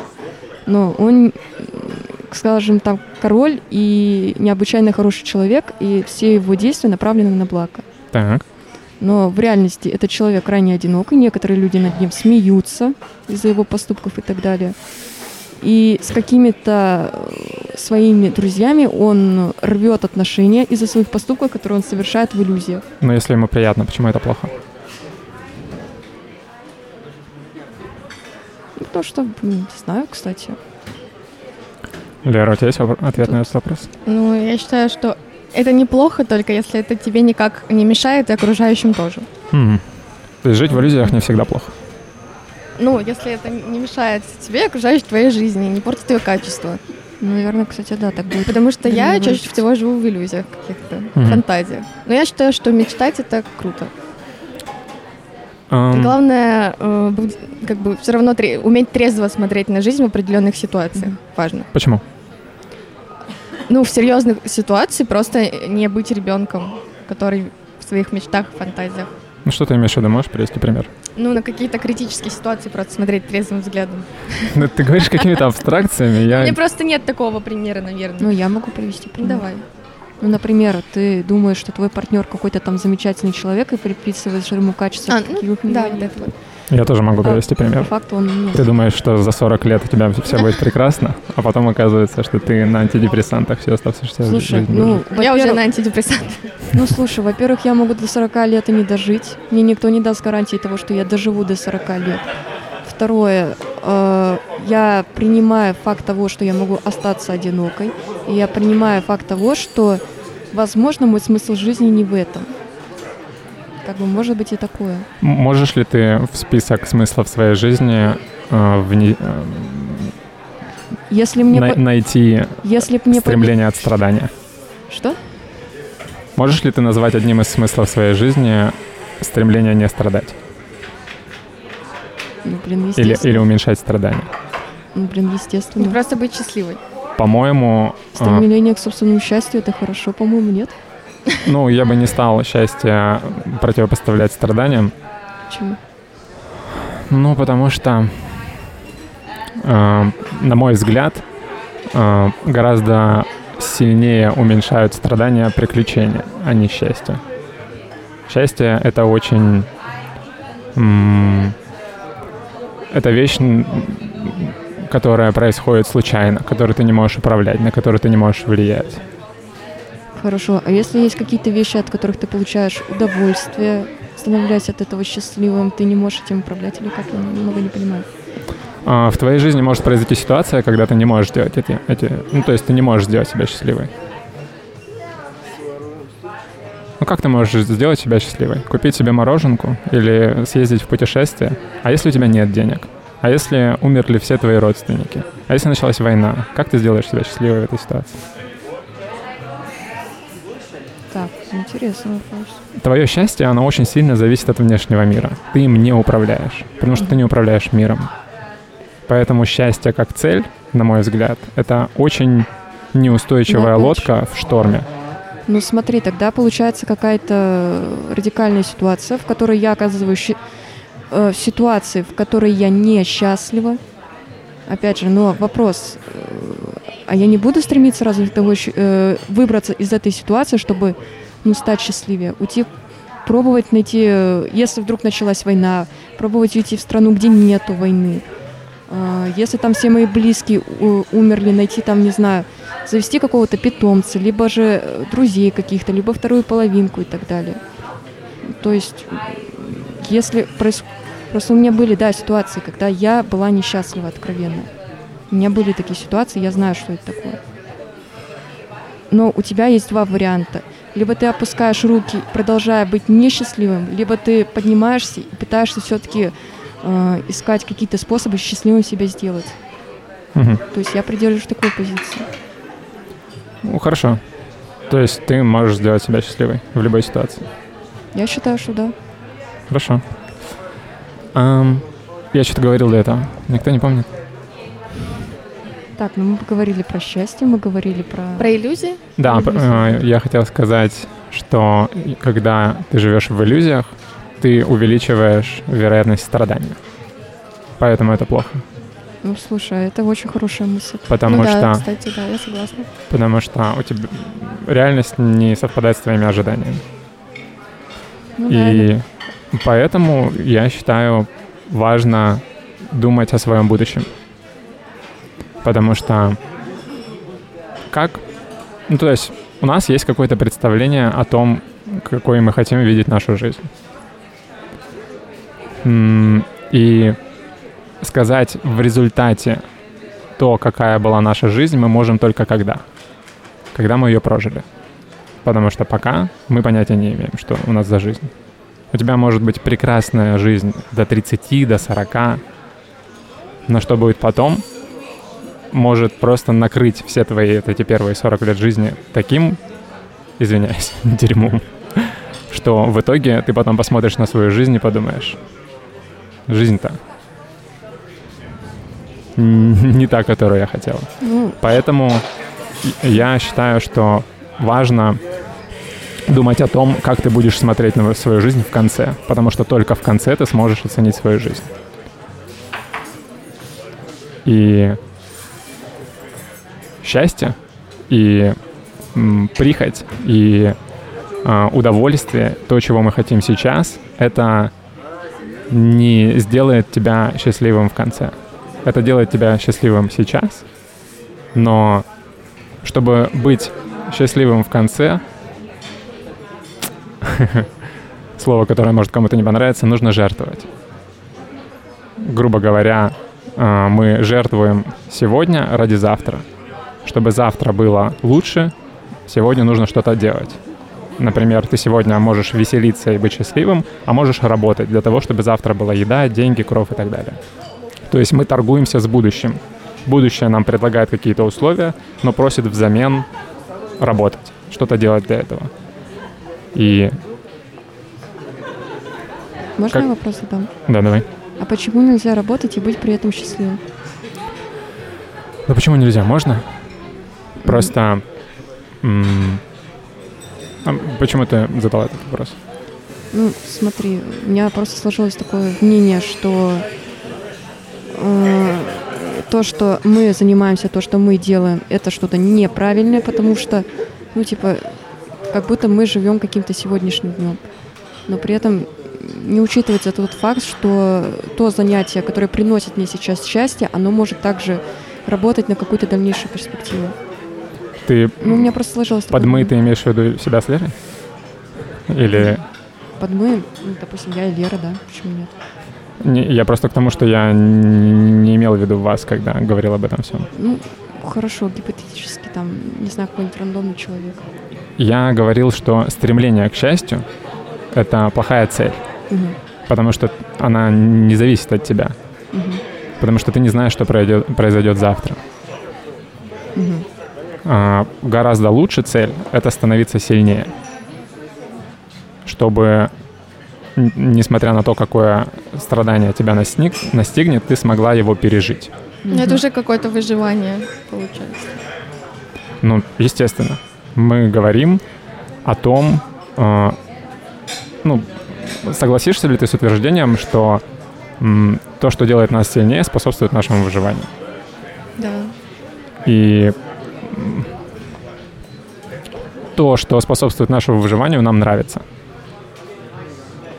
Да, только единственный вопрос. Мы же, как сказать, Ты, ты, получается, живешь ради того, чтобы выжить?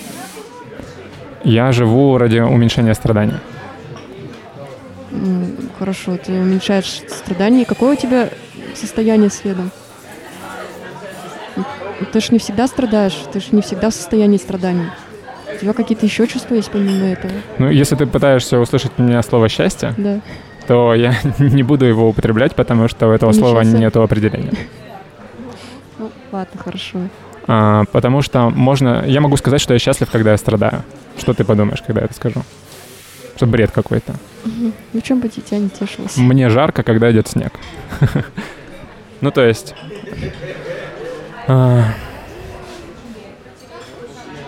а, К чему я это все? Как мы к иллюзиям пришли? Мы, мы вроде с равенства начинали. Да. А, потому что... это- Да, я, я задал вопрос, Да. а, в чем мы не равны. Мужчина и женщина. Ну, и я- Каких, каких у женщин нет прав, которые есть у мужчин? Ну, я тебе не так скажу. Не то, что у них нет прав, просто периодически, как сказать, общество забывает, что, что женщина это человек, и у него какие-то это- и у этого человека есть какие-то права. Мгм. Ну, как мне кажется. Так, и что с этим делать? Ты сейчас меня спрашиваешь, какие решения или мет, э, ну какие меры пред- э, ну я могу предложить, чтобы как-то исправить ситуацию. Нет, Ну, я как- скорее пытаюсь понять, как это относится к равенству в отношениях. Так, вот здесь вот немного не поняла. То есть ты не можешь понять, как э, равные права могут относиться к равенству. Так, немного ты меня вогнал в ступор, в ступор этот вопрос. Да, давай еще ну, раз. хорошо, просто смотри. То есть для меня э, равноправие это э, то есть у тебя есть право на жизнь, у меня есть право на жизнь, у тебя есть э, возможности, и у меня есть такие возможности. То есть для меня вот это равноправие. Как это влияет в отношениях? Ну, точно так же. То есть у меня есть право на жизнь, у тебя есть право на жизнь, у меня есть право выражать свое мнение, и у тебя есть право выражать свое мнение. То есть, ну, я про это говорю. Так. Есть обязанности, есть права, и это как бы немножко разное. Мгм. А обязанности вы как бы, то есть что-то вам по природе, допустим, потому что женщина может родить, мужчина родить не может. Ну и плюс еще мужчина физически выносливее, я не так вынослива. Поэтому, опять же, какие-то обязанности, они не будут у нас совпадать. Мгм. Ты говоришь, что права и обязанности это разные, а могут быть права без обязанностей? Права без обязанностей? Да. Ну, слушай, для меня это что-то из разряда фантастики. То есть я у тебя только беру, ну, грубо говоря, я беру только у людей, а взамен ну, ничего не даю, или как? Мгм. Получается, права и обязанности связаны. Они С- Одно связаны. не может быть без другого. Да. Мгм. Тогда мне не совсем понятно, Нет, о чем ты есть- говоришь, когда говоришь, что права и обязанности это разные. Да, права и обязанности не это то, что взаимосвязанные вещи. Это, это не одни и те же вещи, это взаимосвязанные вещи. Они не, одно не может существовать про другое, я про это. Одно не не говорю- может. Одно не может существовать без другого. Так. Я про это. Мгм. То есть, когда ты говоришь, что права и обязанности это разные вещи, ты говоришь, что одно не может существовать без другого? Ну, то есть, мне не совсем понятно, почему ты говоришь, что права и обязанности это разные. Что ты этим хочешь сказать? Ну, то, что они разные. То, Мгм. что... Ну, Я смотри, понимаю. Не, ну просто хорошо, я объясню по-другому. А, то есть у тебя есть право на жизнь, э, и это не является твоей обязанностью жить. Мгм. Не, я, я, Я- я, я понимаю, это. чем отличаются права от обязанностей. Я просто не понимаю, в Тогда каком я не контексте. понимаю вопроса. М, Мы говорили о том, что... Мы говорили про равноправие, Да. и Я сказала, что такое равные права. Потом зашла речь об обязанностях.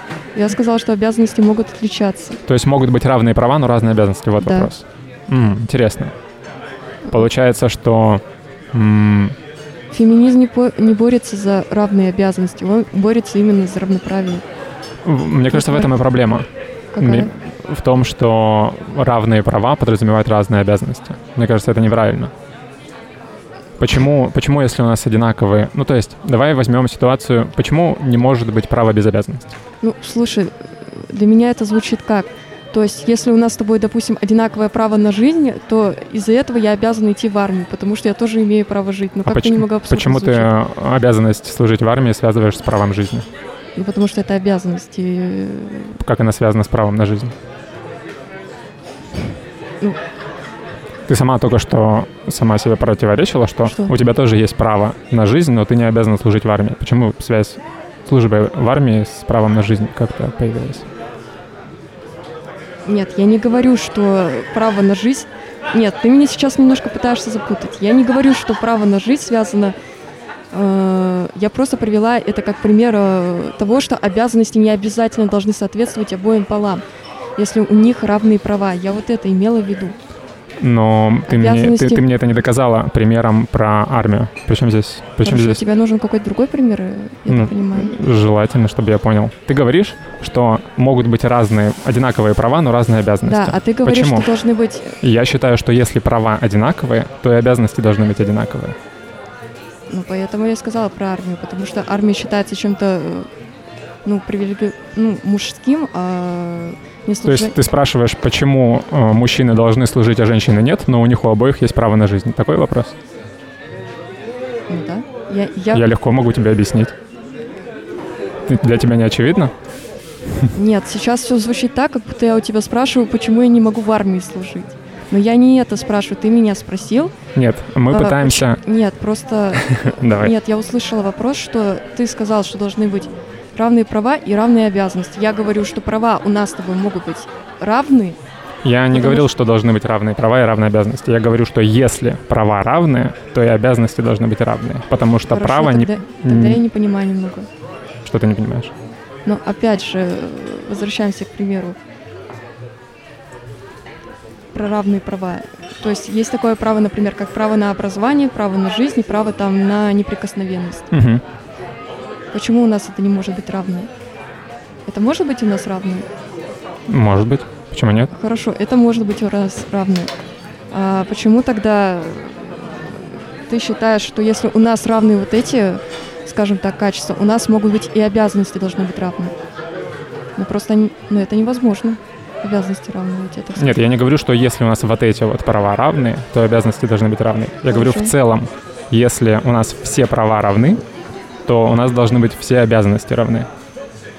Потому что если у нас одинаковые права, но я что-то обязан, а ты нет, то это несправедливо. Согласна?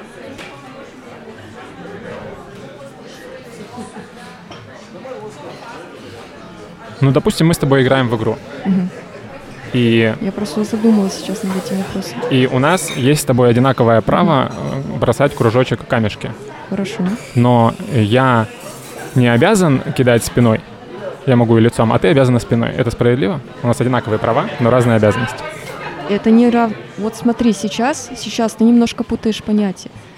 Это не равные права, потому что э, Не значит ли это, что нас- разные обязанности влекут за собой разные права?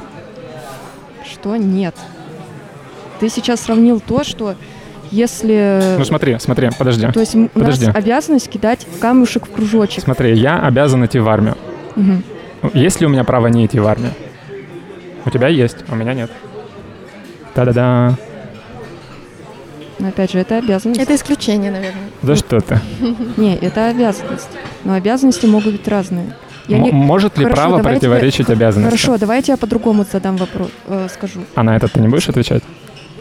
Нет, просто я пытаюсь тебе ответить, но ты не совсем понимаешь мою точку зрения. Поэтому я пытаюсь тебе объяснить немного по-другому. Давай. Смотри, обязанности, они могут быть разными. Но справедливы ли эти обязанности, это уже другой вопрос. Понимаешь? Я считаю, что армию вообще надо убрать как таковую, я вообще против войн. Это Ну, я отдельная тема. Это отдельная тема. Мы не об этом говорим. Ну, Мы я- говорим о том, я что равные права влекут за собой равные обязанности. Ты со мной не согласна. Я привел тебе пример. Что ты можешь на него ответить? Касательно про твой пример, то, что здесь перепутано понятие обязанностей и прав. Почему перепутано? Ну, потому что у меня нет права повернуться лицом, как у тебя, и кинуть камушек как надо. У меня нет права не служить в армии. У тебя есть. Ну, это, опять же, это обязанность. Причем навешенная... Но это несправедливо навешенная обязанность. Есть ли у меня право не выполнять свои обязанности? Есть. Ну, есть у тебя право, ну, с Ну, моральной кроме точки армии. зрения, а вот э, с точки зрения государства, наверное, нет. Приведи пример мне обязанности, которые я имею право не выполнять. Обязанности, которые ты не имеешь. Можешь не Ну, ты, выполнять. мо- ты, у тебя есть обязанность ходить на работу. Так, Ты можешь как бы на нее и не ходить, если тебе это... если я могу не ходить, я обязан? Что обязан? Нет, не обязан. Право и обязанность, они связаны непосредственно. Но я не отрицаю того, что они связаны. Просто я говорю, что они разные. Ты говоришь, что могут быть равные права, Да. но разные обязанности. Да. А какие разные обязанности ты имеешь в виду? Ну, например, э, например, тот же уход за детьми, например, и так далее. Э, Ну, я считаю, что вот, ну, я с тобой согласна, но обязанности тоже можно по-разному делить, то есть они могут быть разными, но при этом равными по, э, Значимости. ну да, Ну, на- по как бы э, трате времени, вот Ну да, я о, том, я о том и говорю, что если у нас равные права, но разные э, обязанности, это звучит несправедливо. Но если наши обязанности разные, но они равноправные, да. но это уже не равенство, понимаешь? Тогда я немного... Если у нас разные обязанности, это не равенство. Почему? Потому что я обязан делать одно, а ты обязана делать другое. Ну, Мы не можем иначе. можем- мы же не можем вместе все делать, Ну, смотри, чтобы это было, ну тогда это будут равные обязанности, да? Да. просто я говорила, что у нас нет, э, невозможно равенство априори. Я говорила про это. У нас есть равноправие, у нас есть равные возможности, ну, относительно равные. И прав- Когда- есть ты говоришь- права на жизнь. Когда Но- ты говоришь, что невозможно равенство, но ну, есть равенство- равноправие, я теряюсь. Не понимаю, что это значит. Ну, потому что равенство это значит, что мы с тобой между собой во всем равны. Мгм. То есть мы с тобой одинаково умные, мы с тобой одинаково можем... Почему тогда может быть равноправие, если мы не равны?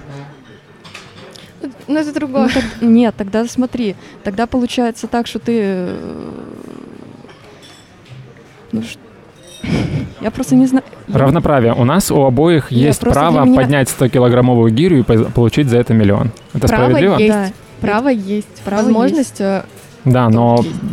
все мужчины пошли поднимать гири и получают миллионы, а женщины не могут и не получают. Ну, Ты рада в этой ситуации? Ну, опять же, смотри, То есть мне дали возможность поучаствовать. Мне сказали, Мгм. хорошо, у тебя есть право, ты можешь поучаствовать. То есть если а выпускают вот есть ли у закон, меня возможность или нет возможности? если выпускают закон, другое. который э, позволяет мужчинам делать то, что женщины физически делать не могут, это А уже- справедливо? А У уже вас не- есть возможность, Да, есть право. уже есть как бы такой закон. Есть такой специальный списочек с запрещенными для женщин профессиями. Так, И как бы я М- не, не можешь, считаю можешь огласить этот списочек?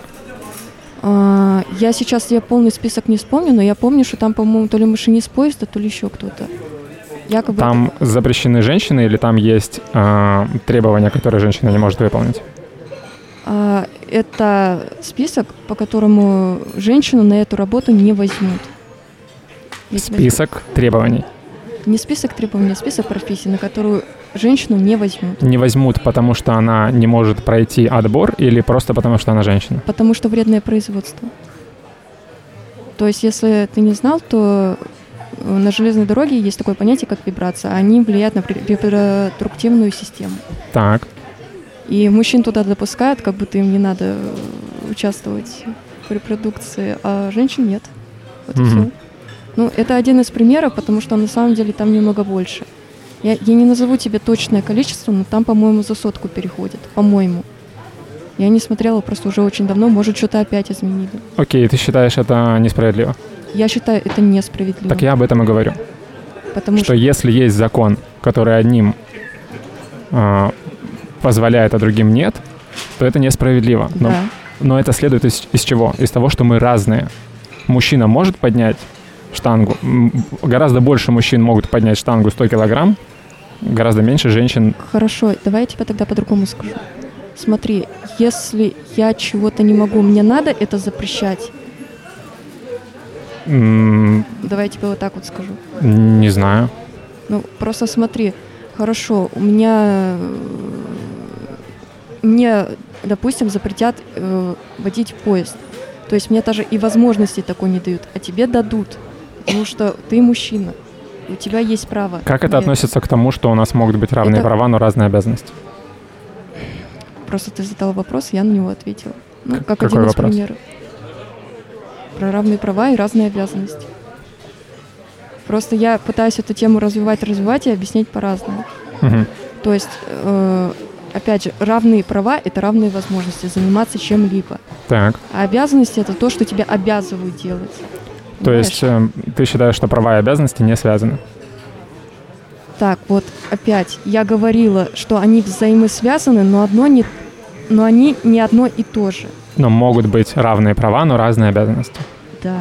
И ты считаешь это справедливо? Я, я не считаю, что это справедливо. Я говорила, что есть законы, которые я считаю, что их несправедливо на кого-то навешивают. Я не считаю справедливо. Нет, мы сейчас говорим не про конкретные законы, а про формулировку. Если у нас с тобой равные права, но разные обязанности, это несправедливо. Ты согласна? Я считаю, что есть законы, которые несправедливы. И я считаю, что Нет, на мой обязан- вопрос ты можешь ответить? Нет, я на него отвечаю, просто ты меня сейчас перебиваешь. Есть обязанности, которые кто-то из нас исполнять не может. Потому что, ну, мы не можем делать, как сказать, все одинаково. Ты считаешь, что ты ответила на мой вопрос? Я считаю, что я ответила на твой вопрос. Я считаю, что могут быть равные права. Смотри, я задаю вопрос на да или нет. То есть ты мне не даешь варианта выбора? Ты я мне... тебе даю вариант выбора. Ну, вернее, да ты мне или нет. даешь два варианта. У меня не открытый вопрос, а вопрос на да нет.